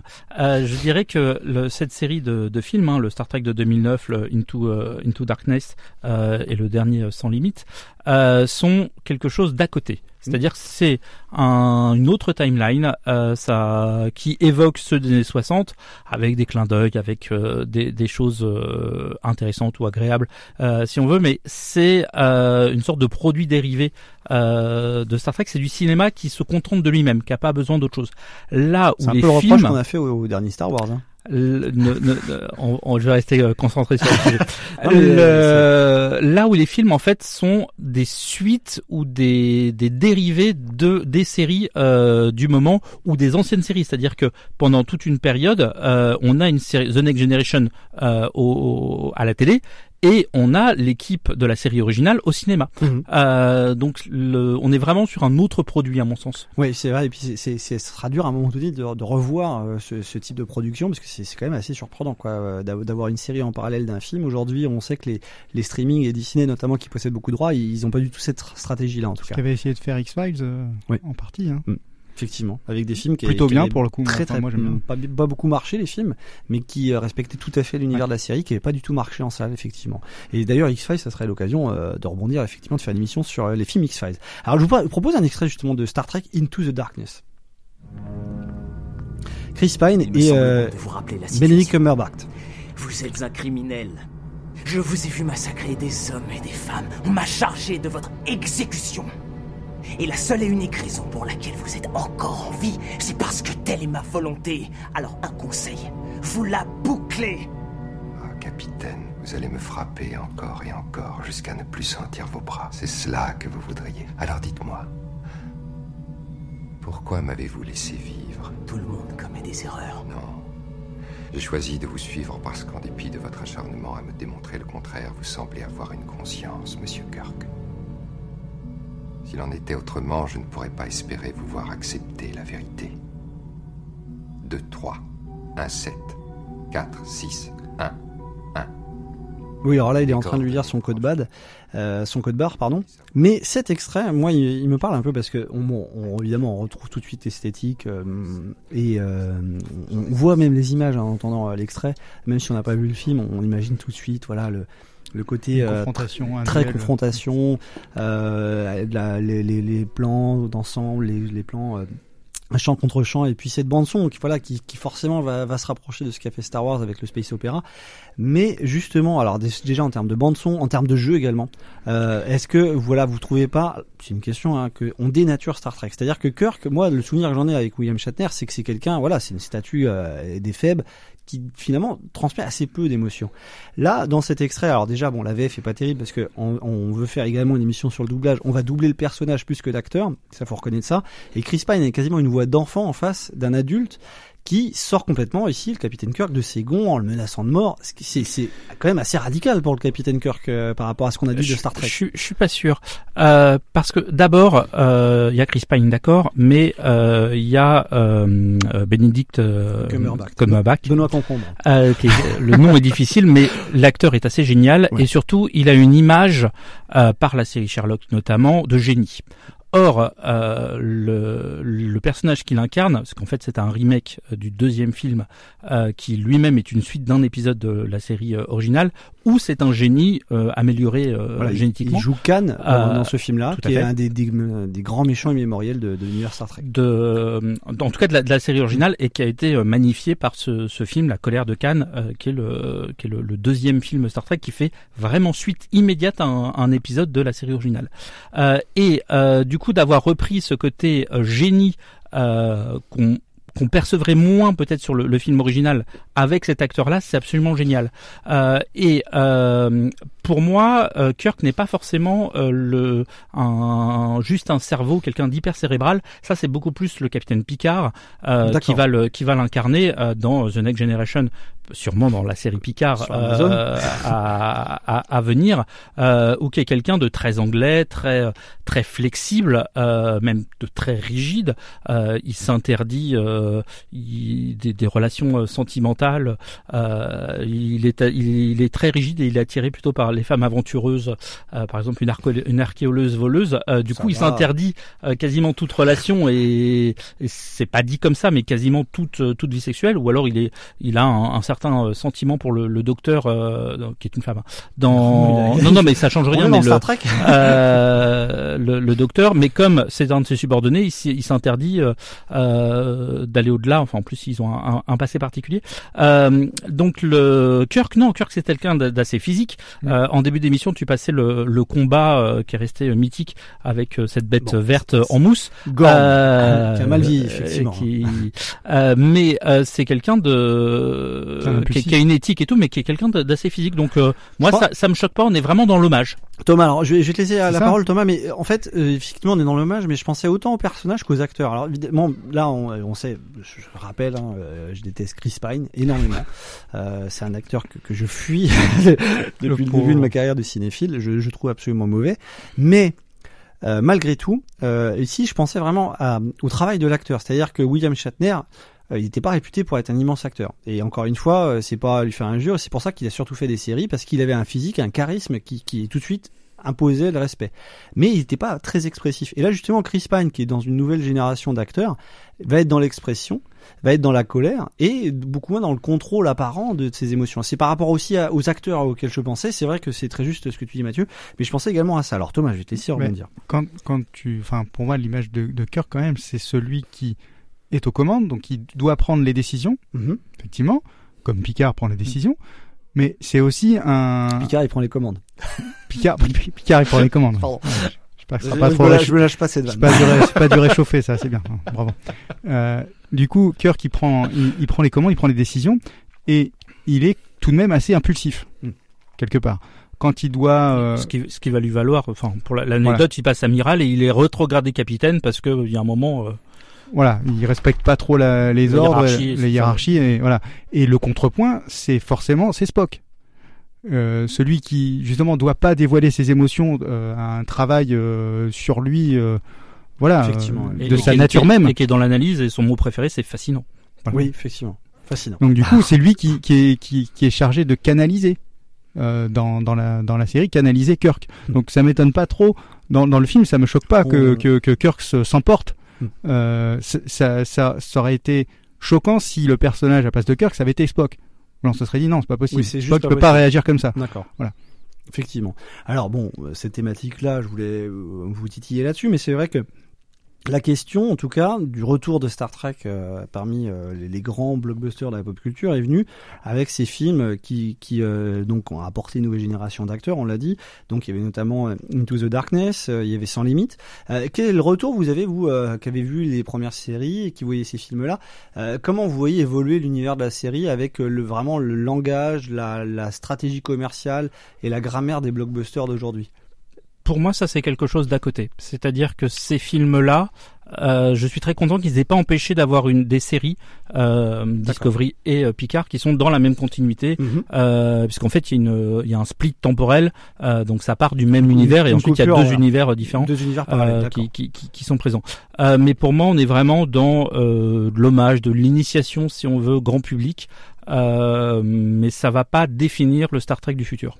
D'accord. Thomas, euh, je sais Bah, pas si c'était ça, ça, ça reste euh, euh, les, les trois films, il reste plutôt un, un coup, j'allais dire, comme un coup marketing, mais un coup.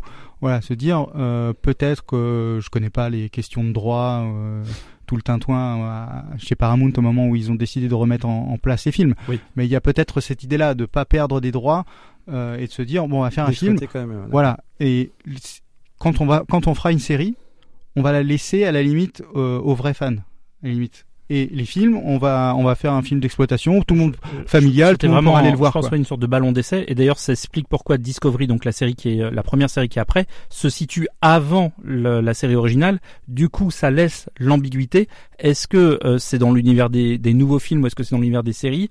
Euh, c'est que après euh, voyons le, que, le- que les séries fonctionnent euh, qu'ils ont dit non non c'est bien dans l'univers des séries et pas des nouveaux films avec Chris Pine Alors 185 millions de dollars, hein, le dernier euh, film sans limite qui fêtait les 50 ans de la saga, puisqu'évidemment il est sorti en, en 2016.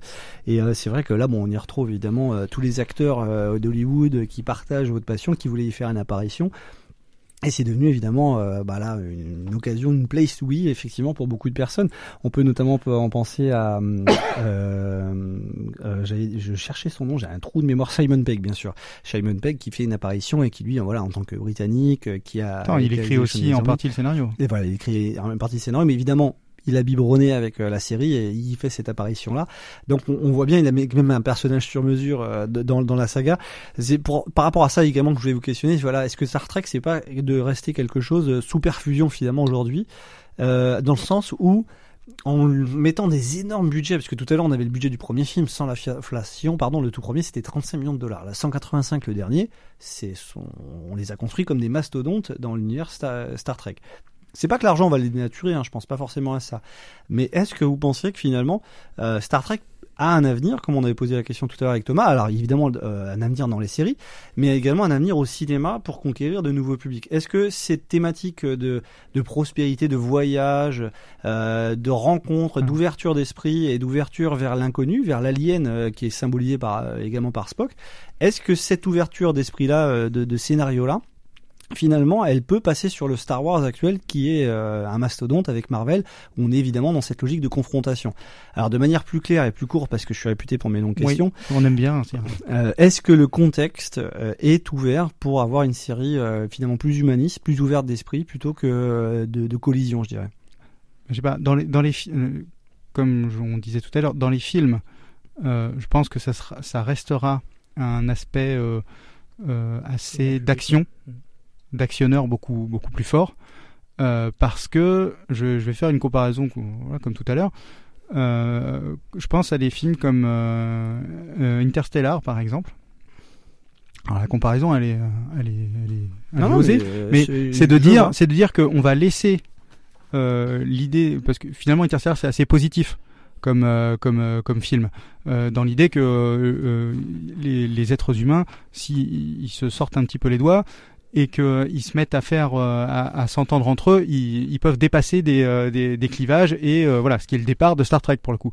Et c'est ça, on préfère se dire bah on va laisser le côté action, nous on va aller du côté action et on va laisser euh, cette idée-là à d'autres films euh, qui vont peut-être le faire euh, mieux que nous. Et euh, la série sera sûrement moins chère à produire. Oui, oui, bien sûr. Pas forcément par euh, par le- les studios d'origine. Ça a toujours été un atout d'ailleurs pour Donc Star du Trek, coup, hein. on se dit, eh ben voilà, on va le mettre, on va le- on va on va continuer ça dans une série, cet esprit-là dans une série. Euh, parce que ce sera plus facile à diffuser. Mathieu. À mon sens, le propos de Star Trek, c'est de parler d'éthique. Pour ça, la série télé, c'est très pratique. Euh, parce que d'abord, on a plusieurs épisodes, donc on peut parler de plusieurs choses. Et on peut même euh, le, faire des, des choix euh, d'épisodes euh, qui prennent un point de vue. Euh, par exemple, euh, dans la série Star Trek Deep Space Nine, alors qu'elle cette particularité d'être une station spatiale, du coup, il ne bouge pas, il ne voyage pas. Euh, c'est un peu les autres qui, qui, qui viennent à eux. Mhm. Euh, on a des épisodes Ferengi, euh, c'est-à-dire un peuple qui est euh, hyper capitaliste, mais à un point euh, fou. Et donc, si on veut faire une critique du capitalisme, on fait un épisode Ferengi euh, autour de euh, bah, l'acquisition, c'est bien joli, mais enfin, euh, quand ça nuit aux affaires de famille, parce que, par exemple, un des Ferengi qui est présent est le patron du bar, et il a comme employé euh, son frère qui est très naïf, très maladroit, euh, et son neveu qui lui ne rêve que Un de euh, qui ne rêve que d'intégrer euh, Starfleet euh, et donc le, les relations de famille et par rapport à cette vision capitaliste eh ben on peut le faire dans un épisode Ferengi. Euh, il y a également euh, le, fameux Worf qui était présent euh, dans The Next Generation qui est présent dans dans dans Deep Space Nine où là c'est un Klingon. Donc c'est quelqu'un qui est un farouchement un guerrier et qui est attaché à l'honneur.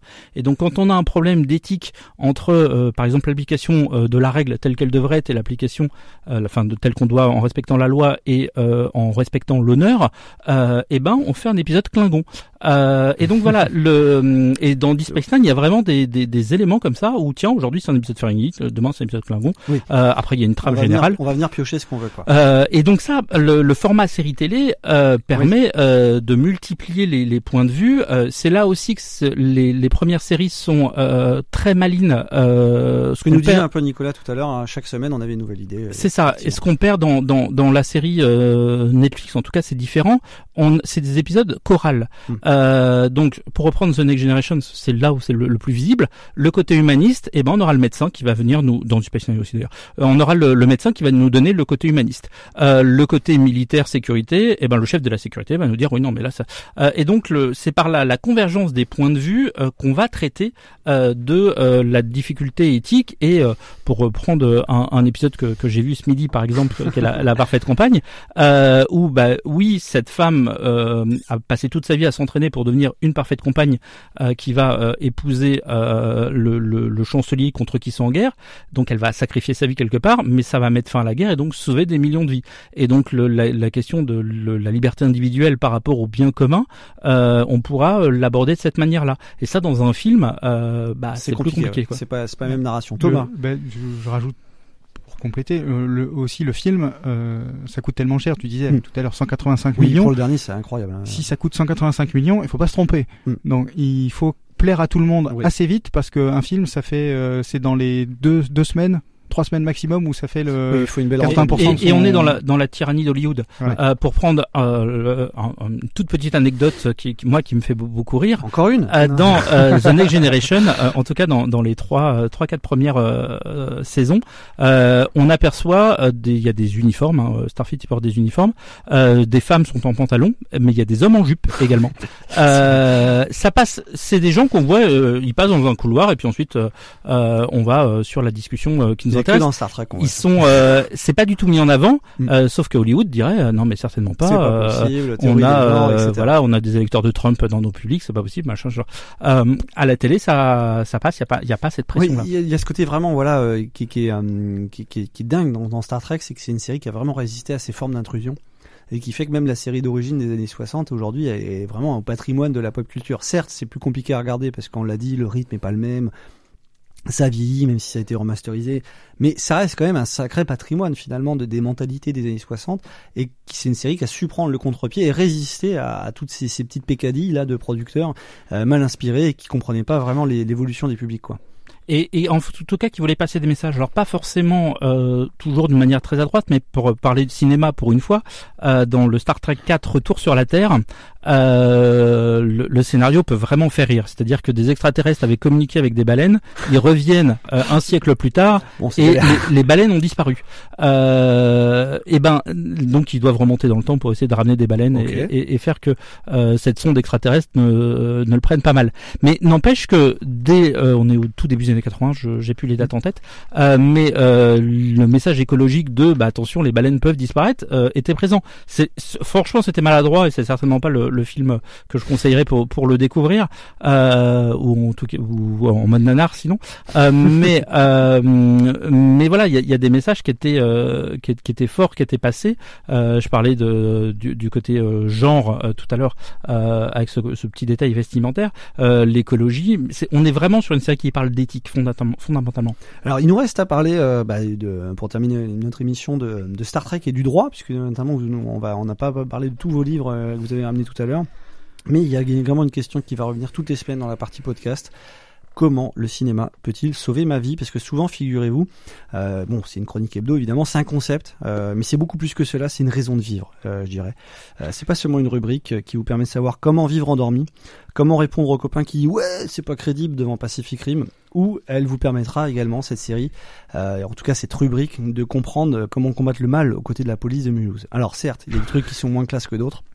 Mais vous pouvez en regarder quelques-uns sur YouTube. Suivez d'ailleurs notre chaîne YouTube Graffiti Cinéma, où on a mis quelques-unes de nos émissions illustrées. Et évidemment, cette semaine, j'ai des questions sur euh, Star Trek pour euh, nos chroniqueurs, évidemment, nos, spécialistes. Et euh, on va y répondre pour savoir comment avoir l'air intéressant en parlant de Star Trek en soirée.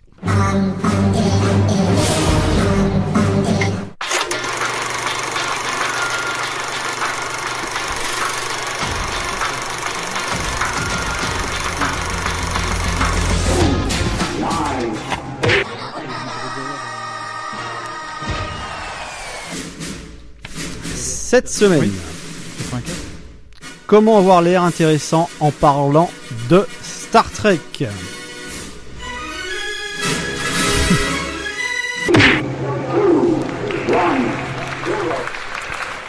Bonjour.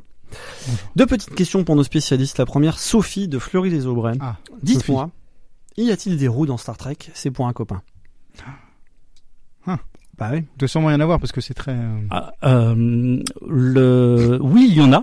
Euh, et euh, c'est même beaucoup plus euh, alors il y a un côté assez euh, naïf mais vraiment attendrissant.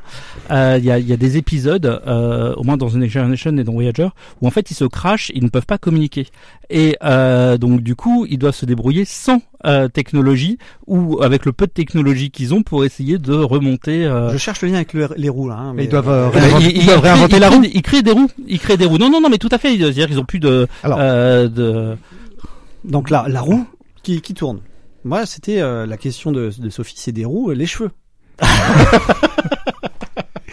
Non mais j'avais bien compris. J'ai vu Mathieu la tête. Mais Mathieu, il est, il est génial parce qu'il est, c'est un, c'est un vrai spécialiste. Il va, il nous répond à la question et en plus c'est trop beau. Et euh, non, non, mais des roues. les- Est-ce qu'il y a des acteurs roux et des, act- des actrices rousses? Voilà, c'est, c'est, pour- c'est- moi je me suis toujours posé cette Le question. docteur Beverly Crusher euh, tire sur le roux? Voilà. Euh, Je suis content. c'est Entre Je blond et ça, roux. ouais. Bon, bah, c'est Donc bien. le- la, la mère du fameux. Euh, euh, euh, c'est le bon son. Euh, Bah, enseigne. euh, Ah, euh, de, de Will Wheaton. Euh, Will Wheaton, tout à fait. d'accord. Alors j'avais également une question de Lunmila de, de TJ. Salut, je viens de croiser euh, sur internet un profil de mec sympa sur Mythique, mais le mec est fan de Star Trek. Est-ce que c'est vrai qu'il faut être ingénieur pour être fan de Star Trek? Bah moi je dirais oui. Moi je dirais non, je le suis pas. voilà, je dirais non. Alors bon, on revient rapidement sur la complexité, je voulais vous lancer là-dessus, mais bon, non, effectivement, c'est vrai qu'il y a certaines séries euh, qui sont plus compliquées que d'autres pour euh, peut-être y rentrer, mais pas d'un point de vue scénaristique. Ça reste toujours très, euh, très accessible. En, en tout cas, ça parle de choses universelles euh, qui peuvent toucher toute personne qui s'y intéresse. Que c'est accessible ou pas, je ne sais pas parce que euh, il faut aimer les, les discussions euh, théoriques euh, et puis il faut euh, avoir ce côté euh, euh, humaniste ou en tout cas euh, éthique euh, fondé au corps euh, parce que le parfois on a envie de dire euh, mais euh, détruit l'astéroïde et puis on n'en parle plus. dire, voilà.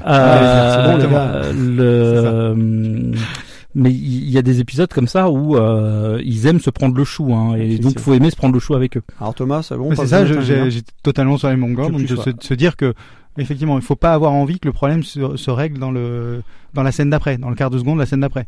Hein, on n'est pas euh, On réfléchit. n'est pas on n'est pas dans un gros blockbuster où le héros il une scène avant dit ah non je le ferai pas et euh, 30 Bah, secondes après il a changé d'avis j'ai ok dans- je vais le faire. Dans Star Trek Discovery, d'ailleurs, le- le- la situation qui est exposée dans le premier épisode, moi je m'attendais à ce qu'elle soit euh, réglée en 20 minutes et ça prend deux épisodes, hein, donc l'air de rien. euh, Même avec une série moderne, on garde cet esprit de Star Trek, on réfléchit, on expose.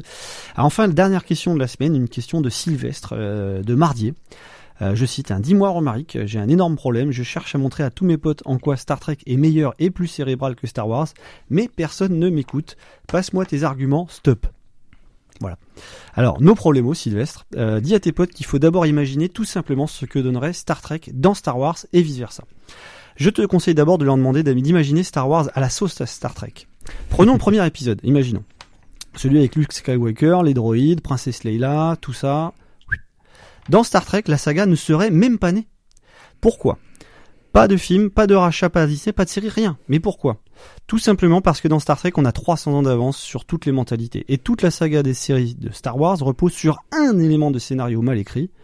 Un loser de l'Empire laisse partir une capsule de sécurité avec deux droïdes à l'intérieur qui contient un message secret au secours Obi-Wan Kenobi, etc., etc.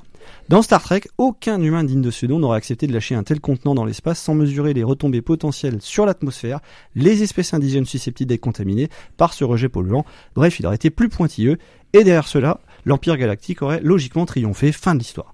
Alors dans Star Trek, on pourrait dire également qu'est-ce que serait Star Wars euh, évidemment euh, Star- pardon qu'est-ce que serait Star Trek dans Star Wars? Ce serait la République finalement ce serait des gens un peu relous qui discutent tout le temps et qui perdent.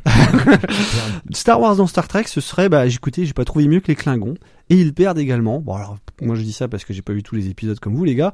En gros match nul hein, un partout la balle au centre et on écoute H2G2 pour se consoler parce que de toute façon ce sont les dauphins qui ont raison. Qui ont raison. Il est un fait important et bien connu. C'est que les choses ne sont pas toujours ce qu'elles nous paraissent. Par exemple, sur la Terre, l'homme considère depuis toujours qu'il représente l'espèce la plus intelligente qui ait jamais peuplé la planète, et non pas la troisième espèce la plus intelligente. Les deuxièmes créatures les plus intelligentes sont bien sûr les dauphins, qui curieusement savent depuis longtemps que la destruction de la Terre est aujourd'hui imminente.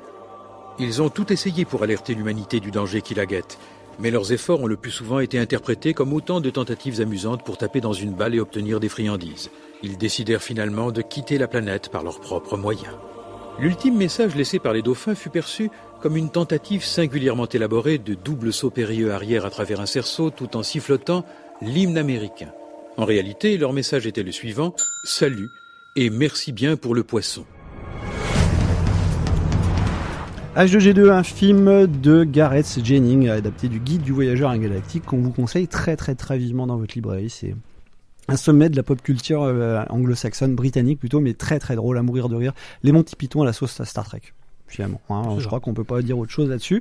Alors, on va évidemment euh, rebondir là-dessus et parler euh, de ces autres questions, les deux dernières qui nous restent, parce qu'on va pas non plus finir à 10 heures, même si on a, c'est pas l'envie qui manque. Finalement, on voit que les, les discussions, ça a tendance à s'étendre quand on parle de Star Trek.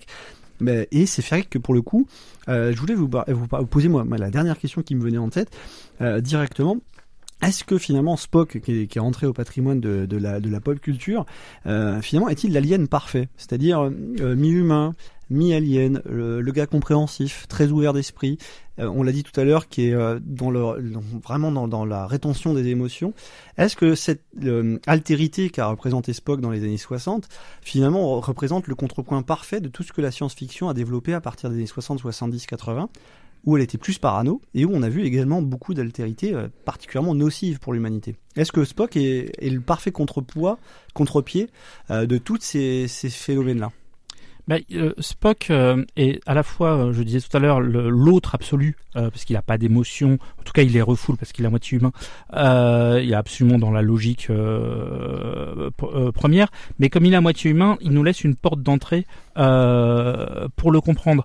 Mais en fait, euh, que ce soit dans les années 60, dans les années 90 euh, ou, ou, ou, même euh, après, Star Trek parle énormément de nous Euh, C'est-à-dire que euh, donc dans, dans Spock, on a le regard scientifique contre euh, l'im- l'impulsif. Euh, je parlais des Ferengi tout à l'heure, c'est vraiment une, vision du capitalisme destructeur et qui, est souvent même ridicule hein, dedans. Le, côté scientiste de Spock des années 60 euh, est repris dans les années 90 et même dans les années 2000 puisqu'il y a un film qui en parle av- avec un côté tout à fait Spock est positif mais avec un côté tout à fait négatif qui sont les Borg qui sont des, des scientifiques qui vont incorporer les sciences des autres pour euh, réagir en ruche euh, et donc n'être que euh, productivité j'ai envie de dire en détruisant absolument tout, tout sur leur passage On avait dit que c'était pendant la guerre froide, hein, et s'ils réagissent en ruche. mais le c'est vraiment ils volent le les technologies et les êtres euh, et ils sont tous mis à égalité euh, donc il y a un côté tyrannique dans dans la science. Donc euh, en fait euh, euh, on parle de nous. Euh, dans les années 60 la science a quelque chose de de, de fascinant euh, encore aujourd'hui. Euh, avec 20 ans de, de recul on se dit oui la science c'est fascinant mais c'est aussi hyper inquiétant. Hyper flippant, et on, on, on, on, crée les Borg. Euh, le, un, un- au- autre exemple, enfin, le, pour, pour rester dans, dans, dans cette euh, vision-là, euh, le, si on veut faire un, un parallèle avec le- la géopolitique, euh, on a euh, la fédération qui est plutôt euh, bonne patte, mais qui est quand même relativement puissante et qui sait se défendre. Un des grands ennemis qui, qui va aussi tra- traverser les, les âges dès le- la série d'origine, c'est les Romuliens qui eux sont des magouilleurs de, de première, toujours dans le complot, toujours dans le complot qui est dans le complot qui est dans le complot. Et le et on, on a aussi cette cette vision de euh, qui est le plus efficace. euh, et encore une fois, je pense que la série qui le traite le mieux, euh, c'est Deep Space Nine, puisqu'on a un, un agent euh, romulien qui est sur la station et tout le monde sait que c'est un espion. Et pourtant, oui, c'est- un espion qui va nous livrer. c'est c'est un espion qui est un peu en rédemption, qui va nous livrer que bah oui, c'était pas, c'était c'était pas forcément forcément ce qui ce qu'il voulait. Le donc voilà, ce côté altérité en fait euh, permet de parler de nous euh, et de notre avant réaction par rapport à nous, euh, que ça soit Spock, que ce soit les Borg euh, euh, ou, ou autres. Euh, donc par des côtés euh, positifs, mais aussi par des côtés euh, négatifs. Euh, et le côté épisodique là permet de, de voir plein de plein d'aspects. Euh, Thomas, un dernier truc sur Star Trek euh, pour donner envie de le regarder avant qu'on parle des bouquins, hein, évidemment. Le dernier euh, que vous avez nous avez ramené tous les deux, puisque vous êtes coordonnés, vous avez, vous avez lu le même. Ah alors, je l'ai pas lu avec autant de de, de sagacité que j'aurais voulu parce que le c'est pas du tout ma partie le droit. Euh, mais oui, je du coup voilà, ce que je veux dire aussi que Star Trek, ça c'est on parle de là de rapidement le droit selon Star Trek. Voilà, mais il y a aussi bouquin, il y a aussi une euh, ça ça implique une littérature Hmm. derrière. Ça implique que, que des euh, que des personnes réfléchissent sur sur le, le monde qui est créé par par Star Trek beaucoup moins que que dans Star Wars, j'allais dire. Dans Star Wars, on a beaucoup moins de de, de livres qui traitent de de de la critique et de l'explication. On a plus des livres qui traitent de la de la genèse du euh, des, euh, des des films, de euh, de ce qui se passe derrière. Il y a évidemment une très grande littérature. Oui, la philo selon Star Wars, etc. Voilà. C'est des Mais- bouquins qui sortent beaucoup, parce que Qui sortent ils beaucoup, sont mais- garantis quand il y a Star Wars dans le titre d'avoir des gros succès d'édition. Voilà, mais mais ils sont pas aussi fouillés. J'allais dire, ils sont pas aussi fouillés et, euh, et précis parce que là, ce livre-là, c'est un, Un vrai bouquin de juriste, quoi. Ah oui, un vrai livre de, de, de professeur de droit. Alors, on peut en parler, on peut en parler à Mathieu qui est Oui. lui-même avocat. Effectivement, là, prof. c'est et prof aussi. C'est pas vrai. Non. Alors, je voulais mettre ça. euh, Effectivement, le c'est cet aspect en avant, c'est que voilà, si c'est un professionnel du droit qui parle du droit selon Donc, Star Trek. C'est euh, c'est le un droit de- selon Star Trek de Fabrice Desferrand. Euh, donc qui est professeur euh, de droit à la Sorbonne quand, quand même et c'est chez euh, Mar et Martin euh, collection libre droit Voilà, donc c'est un vrai bouquin de droit On a des Euh, études de cas dans Star Trek. c'est-à-dire droit, soumis au droit. en fait, Star Trek parle d'éthique, comme je vous le disais, et le droit et l'éthique euh, parce que en fait la différence c'est que le droit tranche euh, la question là où l'éthique euh, euh, discute autour de la question. Euh, et le, ce qu'il analyse, c'est qu'en fait le, le capitaine est amené à trancher ces questions d'éthique et donc réagit un petit peu comme euh, comme un juriste. Euh, en, en- avec cette euh, cette règle. Alors il y, en a plusieurs des règles, mais la plus importante c'est la la prime directive, hein, la directive première. La directive première, Euh, que je, je, je lis la définition que, que donne euh, cet auteur, hein, Fabrice Desferrand. Euh, en substance, la directive première prévoit qu'aucun officier de Starfleet Command, à l'occasion de l'exercice de ses fonctions, ne doit s'immiscer dans les affaires, le développement, les mœurs, les coutumes et les règles de droit des sociétés ou des peuples rencontrés au cours de missions d'exploration interplanétaire. C'est- C'est-à-dire c'est que hein. on doit, euh, ils doivent rester neutres, ils doivent pas avoir d'influence, ils doivent pas imposer leur vision sur la galaxie, même s'ils sont face à des, à des euh, situations euh, mauvaises. Il y a un des épisodes qui est, euh, euh, qui est traité dans, dans le livre où en fait deux planètes euh, vivent en dépendance l'une de l'autre. Euh, Il y a une planète qui est fortement malade, euh, qui fait à bouffer, et l'autre planète qui fait le médicament pour que les autres puissent bouffer. Et ils vivent en dépendance l'une de l'autre. Euh, et allez, au cours de l'épisode, on se rend compte que c'est pas un médicament, c'est qu'en fait ils ont été drogués euh, au, au cours du temps. Euh, et donc par exemple le médecin, euh, donc c'est dans The Next Generation, euh, dit mais c'est scandaleux, faut les soigner, euh, on peut pas laisser dans cette dépendance. Et le, on se rend compte que s'ils interviennent, le, Tout l'écosystème, bah, euh, et toute la raison de vivre de ces deux planètes euh, se- va va disparaître. Donc le, je, je, je spoil pas complètement l'épisode parce que le, le capitaine ne respecte pas complètement la, la directive première. En tout cas, il laisse une porte d'évolution pour l'avenir. Euh, mais euh, on voit bien les, les, les problèmes ouais, qu'on a terrible. Et la vision euh, non moraliste de Star Trek qui est pas de dire eh ben je vais imposer le bien et puis euh, vaille que vaille euh, mais qui est de dire eh ben notre impact nous en tant qu'explorateurs doit être le plus neutre possible Effectivement, c'est une série donc pas impérialiste, euh, pas idéologue, euh, très ouverte, très progressiste. Dans le- Finalement, c'est c'est presque une série euh, rêvée pour la pop culture. Et euh, c'était important pour nous, bon, très modestement avec nos moyens, de la mettre en qui- avant. Quoi. qui saute d'ailleurs sur la, la pop culture, ce que tu dis, les, les livres qui parlent de, de Star Trek, euh, The Next Generation, euh, beaucoup euh, parlent d'un d'un livre, en tout cas d'un héros de livre. Il y a beaucoup d'épisodes, alors ce qu'on appelle des, des épisodes d'holodeck. Euh, donc il y a la possibilité de créer un univers euh, dans euh, une espèce de jeu de rôle, mais Oui. avec des vrais décors et des vrais personnages qui vont interagir. Et il y a euh, au moins une vingtaine d'épisodes euh, dans lesquels ils vont interpréter Sherlock Holmes. Euh, et le, et c'est un vrai bonheur euh, quand on a lu les livres de voir les références qui, qui sont données. Euh, et pour quand on connaît pas Sherlock Holmes, de, de voir le capitaine Picard qui joue à Sherlock Holmes dans le dans le holodeck, ça c'est assez euh, Ça- ça peut être à- surprenant, à- assez jouissif. euh. Le mot de la fin pour Thomas? Non, le mot de la fin, bah, rebondir dessus. euh, le, le troisième film démarre aussi sur cette question. Alors c'est assez vite tranché, hein, pour le coup, euh, de la de la directive première, pour le, de, de savoir s'ils doivent intervenir euh, ou pas. Il y a un, ils sont sur une planète Voilà, euh, assez, première, assez c'est primitive. Cette espèce de, de code euh, incontournable, un peu comme le code des robots euh, Voilà. d'Isaac Asimov, qui doivent absolument respecter en toutes circonstances. Il y a 24 règles, dont la fameuse directive première, qui est incontournable, on n'a pas interféré. Euh, Il y en a une ultra secrète, j'avais prévu en question, mais euh, on est un peu à la bourre. Et effectivement, euh, voilà, dans, dans, le sans limite, c'est c'est, euh, la- la- l'introduction, la scène d'introduction, c'est intéressant. Voilà, se, se pose la question. Alors, c'est vite tranché, hein, pour le coup. Hein, oui, mais euh, Mais il se pose la Mais il question. se pose la question. dans, Insurrection, qui est un autre film euh, de 1998 euh, avec l'équipe Picard, là c'est beaucoup plus développé, c'est-à-dire qu'ils vont étudier un peuple, euh, euh, mais ils vont se camoufler pour ne pas euh, intervenir avec eux. Et sauf qu'ils ont une espèce de fontaine de jouvence, c'est que un amiral va dire Hum, mais la vie éternelle c'est comme très tentant, euh, et donc euh, une partie de, de, de, de Starfleet va euh, ne pas respecter la directive première, et le capitaine Picard va s'élever contre ça en disant non, la, euh, ça sera peut-être très très bénéfique pour tout le monde, mais la directive première, et en premier pour cet amiral, euh, le- le- la directive première doit euh, doit s'appliquer. Donc c'est vraiment c'est vrai que- à la, à, la, à la série. Mais ce qui est, euh, rigolo, c'est que voilà, c'est euh, matriciel avec la série. Euh, Il y a l'équivalent dans Star Wars avec les codes Jedi et les codes Sith. Pourtant, c'est beaucoup moins mis en avant dans les films, dans les films, hein, pas dans les séries. Et c'est vrai que là, on voit clairement, alors sans jugement, hein, euh, les- vraiment les deux écoles qui permettent en tout cas d'avoir deux pans de la, de la, de la, de la façon de faire de la science-fiction euh, dans les années 60-70 jusqu'à aujourd'hui. Et euh, on voit les deux vraiment s'opposer littéralement, mais se compléter aussi également. C'est aussi ça que je, je voulais dire en, en, en mot de la fin, c'est que voilà, Star Trek, on a le pendant idéal de ce qui aujourd'hui se fait avec l'écurie Disney. D'ailleurs, c'est peut-être pas un hasard si Disney n'a jamais forcément cherché de manière farouche à racheter absolument absolument les droits pour pour Star Trek, ce qu'ils auraient parfaitement les moyens de faire.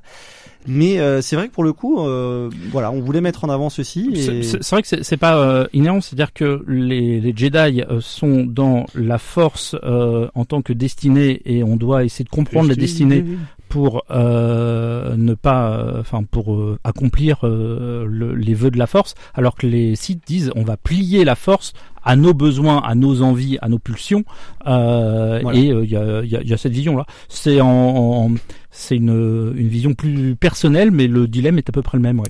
Alors je voulais euh, pas vous laisser sur un dernier quiz euh, pour voir si vous n'êtes pas euh, totalement endormi. Star Trek, Motus ou les deux, que j'ai mis beaucoup de temps à préparer à la maison. Donc c'est un type burger quiz évidemment puisque je on copie énormément. hein. On aime bien copier. On est on est des- une sorte de Thomas Sisley de la radio. Ah, ça, va- ah, ça fait plaisir, ça fait bien. Star Trek, Motus ou les deux, c'est assez pénible à regarder. Motus. Motus, effectivement. Ouais. La saison 347 vient de se finir. Les deux. Eh non, c'était Motus. C'est Motus. Ah, si on prend les 7 C'est quoi le plus long C'est Motus ou Star Trek? Alors non, mais pour, pour Non, se rendre c'est- compte, euh, Star Trek, c'est plus de 700 épisodes, Ouais. c'est-à-dire qu'il y a trois, acceptés, hein. il y a trois saisons, euh, 5 si on rajoute la série animée pour la série. Voilà. euh, et après, il y a sept saisons de 26 épisodes euh, pour The Next Generation, euh, Deep Space Nine, Voyager. Euh, pour Enterprise, il y a quatre saisons de Oh là là. 24-25 épisodes. Ça me Enfin, donne le des- vertige. Ce sont des gros morceaux quand même. hein. On ne l'a pas vu vieillir. Thierry Beccaro Euh, J'aurais dit les deux, moi. Les deux Star Trek, Motus ou les deux, on l'a pas vu vieillir. Alors, les C'est vrai acteurs que- changent, donc je sais C'est pas. vrai que c'est pas passé vite. Hein. Euh, 53 ans. Star Trek Star Trek, ouais. Bah oui, bah, Ouais, ouais. Thierry Beccaro n'a pas 53 ans, effectivement. plus. On aurait bien aimé y voir un capitaine charismatique. Motus. Motus, Motus. effectivement. les vannes, ils sont quand même un petit peu pourris. Motus. Motus. Ah non, les deux, les gars. Euh, attendez, on peut pas tout le temps défendre Star Trek. Et on veut la suite au cinéma très vite. Motus. Non, mais j'aurais dit les deux, moi. Parce que je voudrais bien voir un film Motus, mais c'est vrai que Star Trek, finalement, serait bien que euh, les blockbusters s'enrichissent un peu plus encore avec cette philosophie de Star Trek. Certes, on sait qu'il y a une grande rentabilité pour les blockbusters et qu'il faut plaire à beaucoup de personnes. Certes, on sait que des films Star Trek, les derniers, il y a de l'action.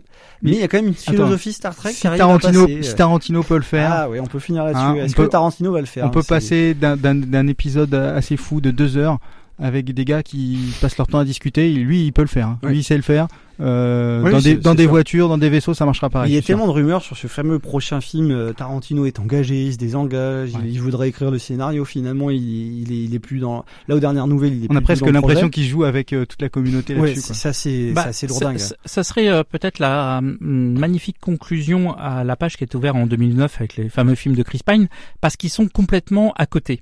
Euh, du coup, on peut faire des expériences. Euh, c'est pas gênant, euh, parce qu'il y, y a déjà eu des expériences dans, dans les séries et il y a, il y a quelques faux raccords, il y a quelques personnages, euh, enfin des acteurs qui étaient un personnage et qui deviennent un autre, euh, ce genre de choses. Mais globalement, euh, globalement, ça fait un tout qui qui se tient. Euh, mais avec cette opportunité, cette autre timeline, cette autre, euh, c'est ce sous-univers qui était ouvert en 2009 avec le film de J.J. Abrams, on peut faire des expériences et euh, Tarantino, ça serait magistral, c'est sûr. Eh bien, c'est tout le mal qu'on nous souhaite, et en tout cas, on reviendra dessus, hein, évidemment, sur Star Trek, parce que là, vous avez bien compris qu'on a parlé euh, de manière générale de Star Trek. On n'est pas rentré dans le détail des films, on a parlé de la série, mais on y reviendra avec grand plaisir. Merci beaucoup, euh, Mathieu, merci beaucoup, Thomas, euh, d'avoir participé Merci à à notre toi. émission. Un grand merci Bisous. à Nicolas, tout à l'heure, d'avoir participé, avec Rebecca également, qui nous a donné notre avis. Chose promise, chose due, Star Trek en version métal.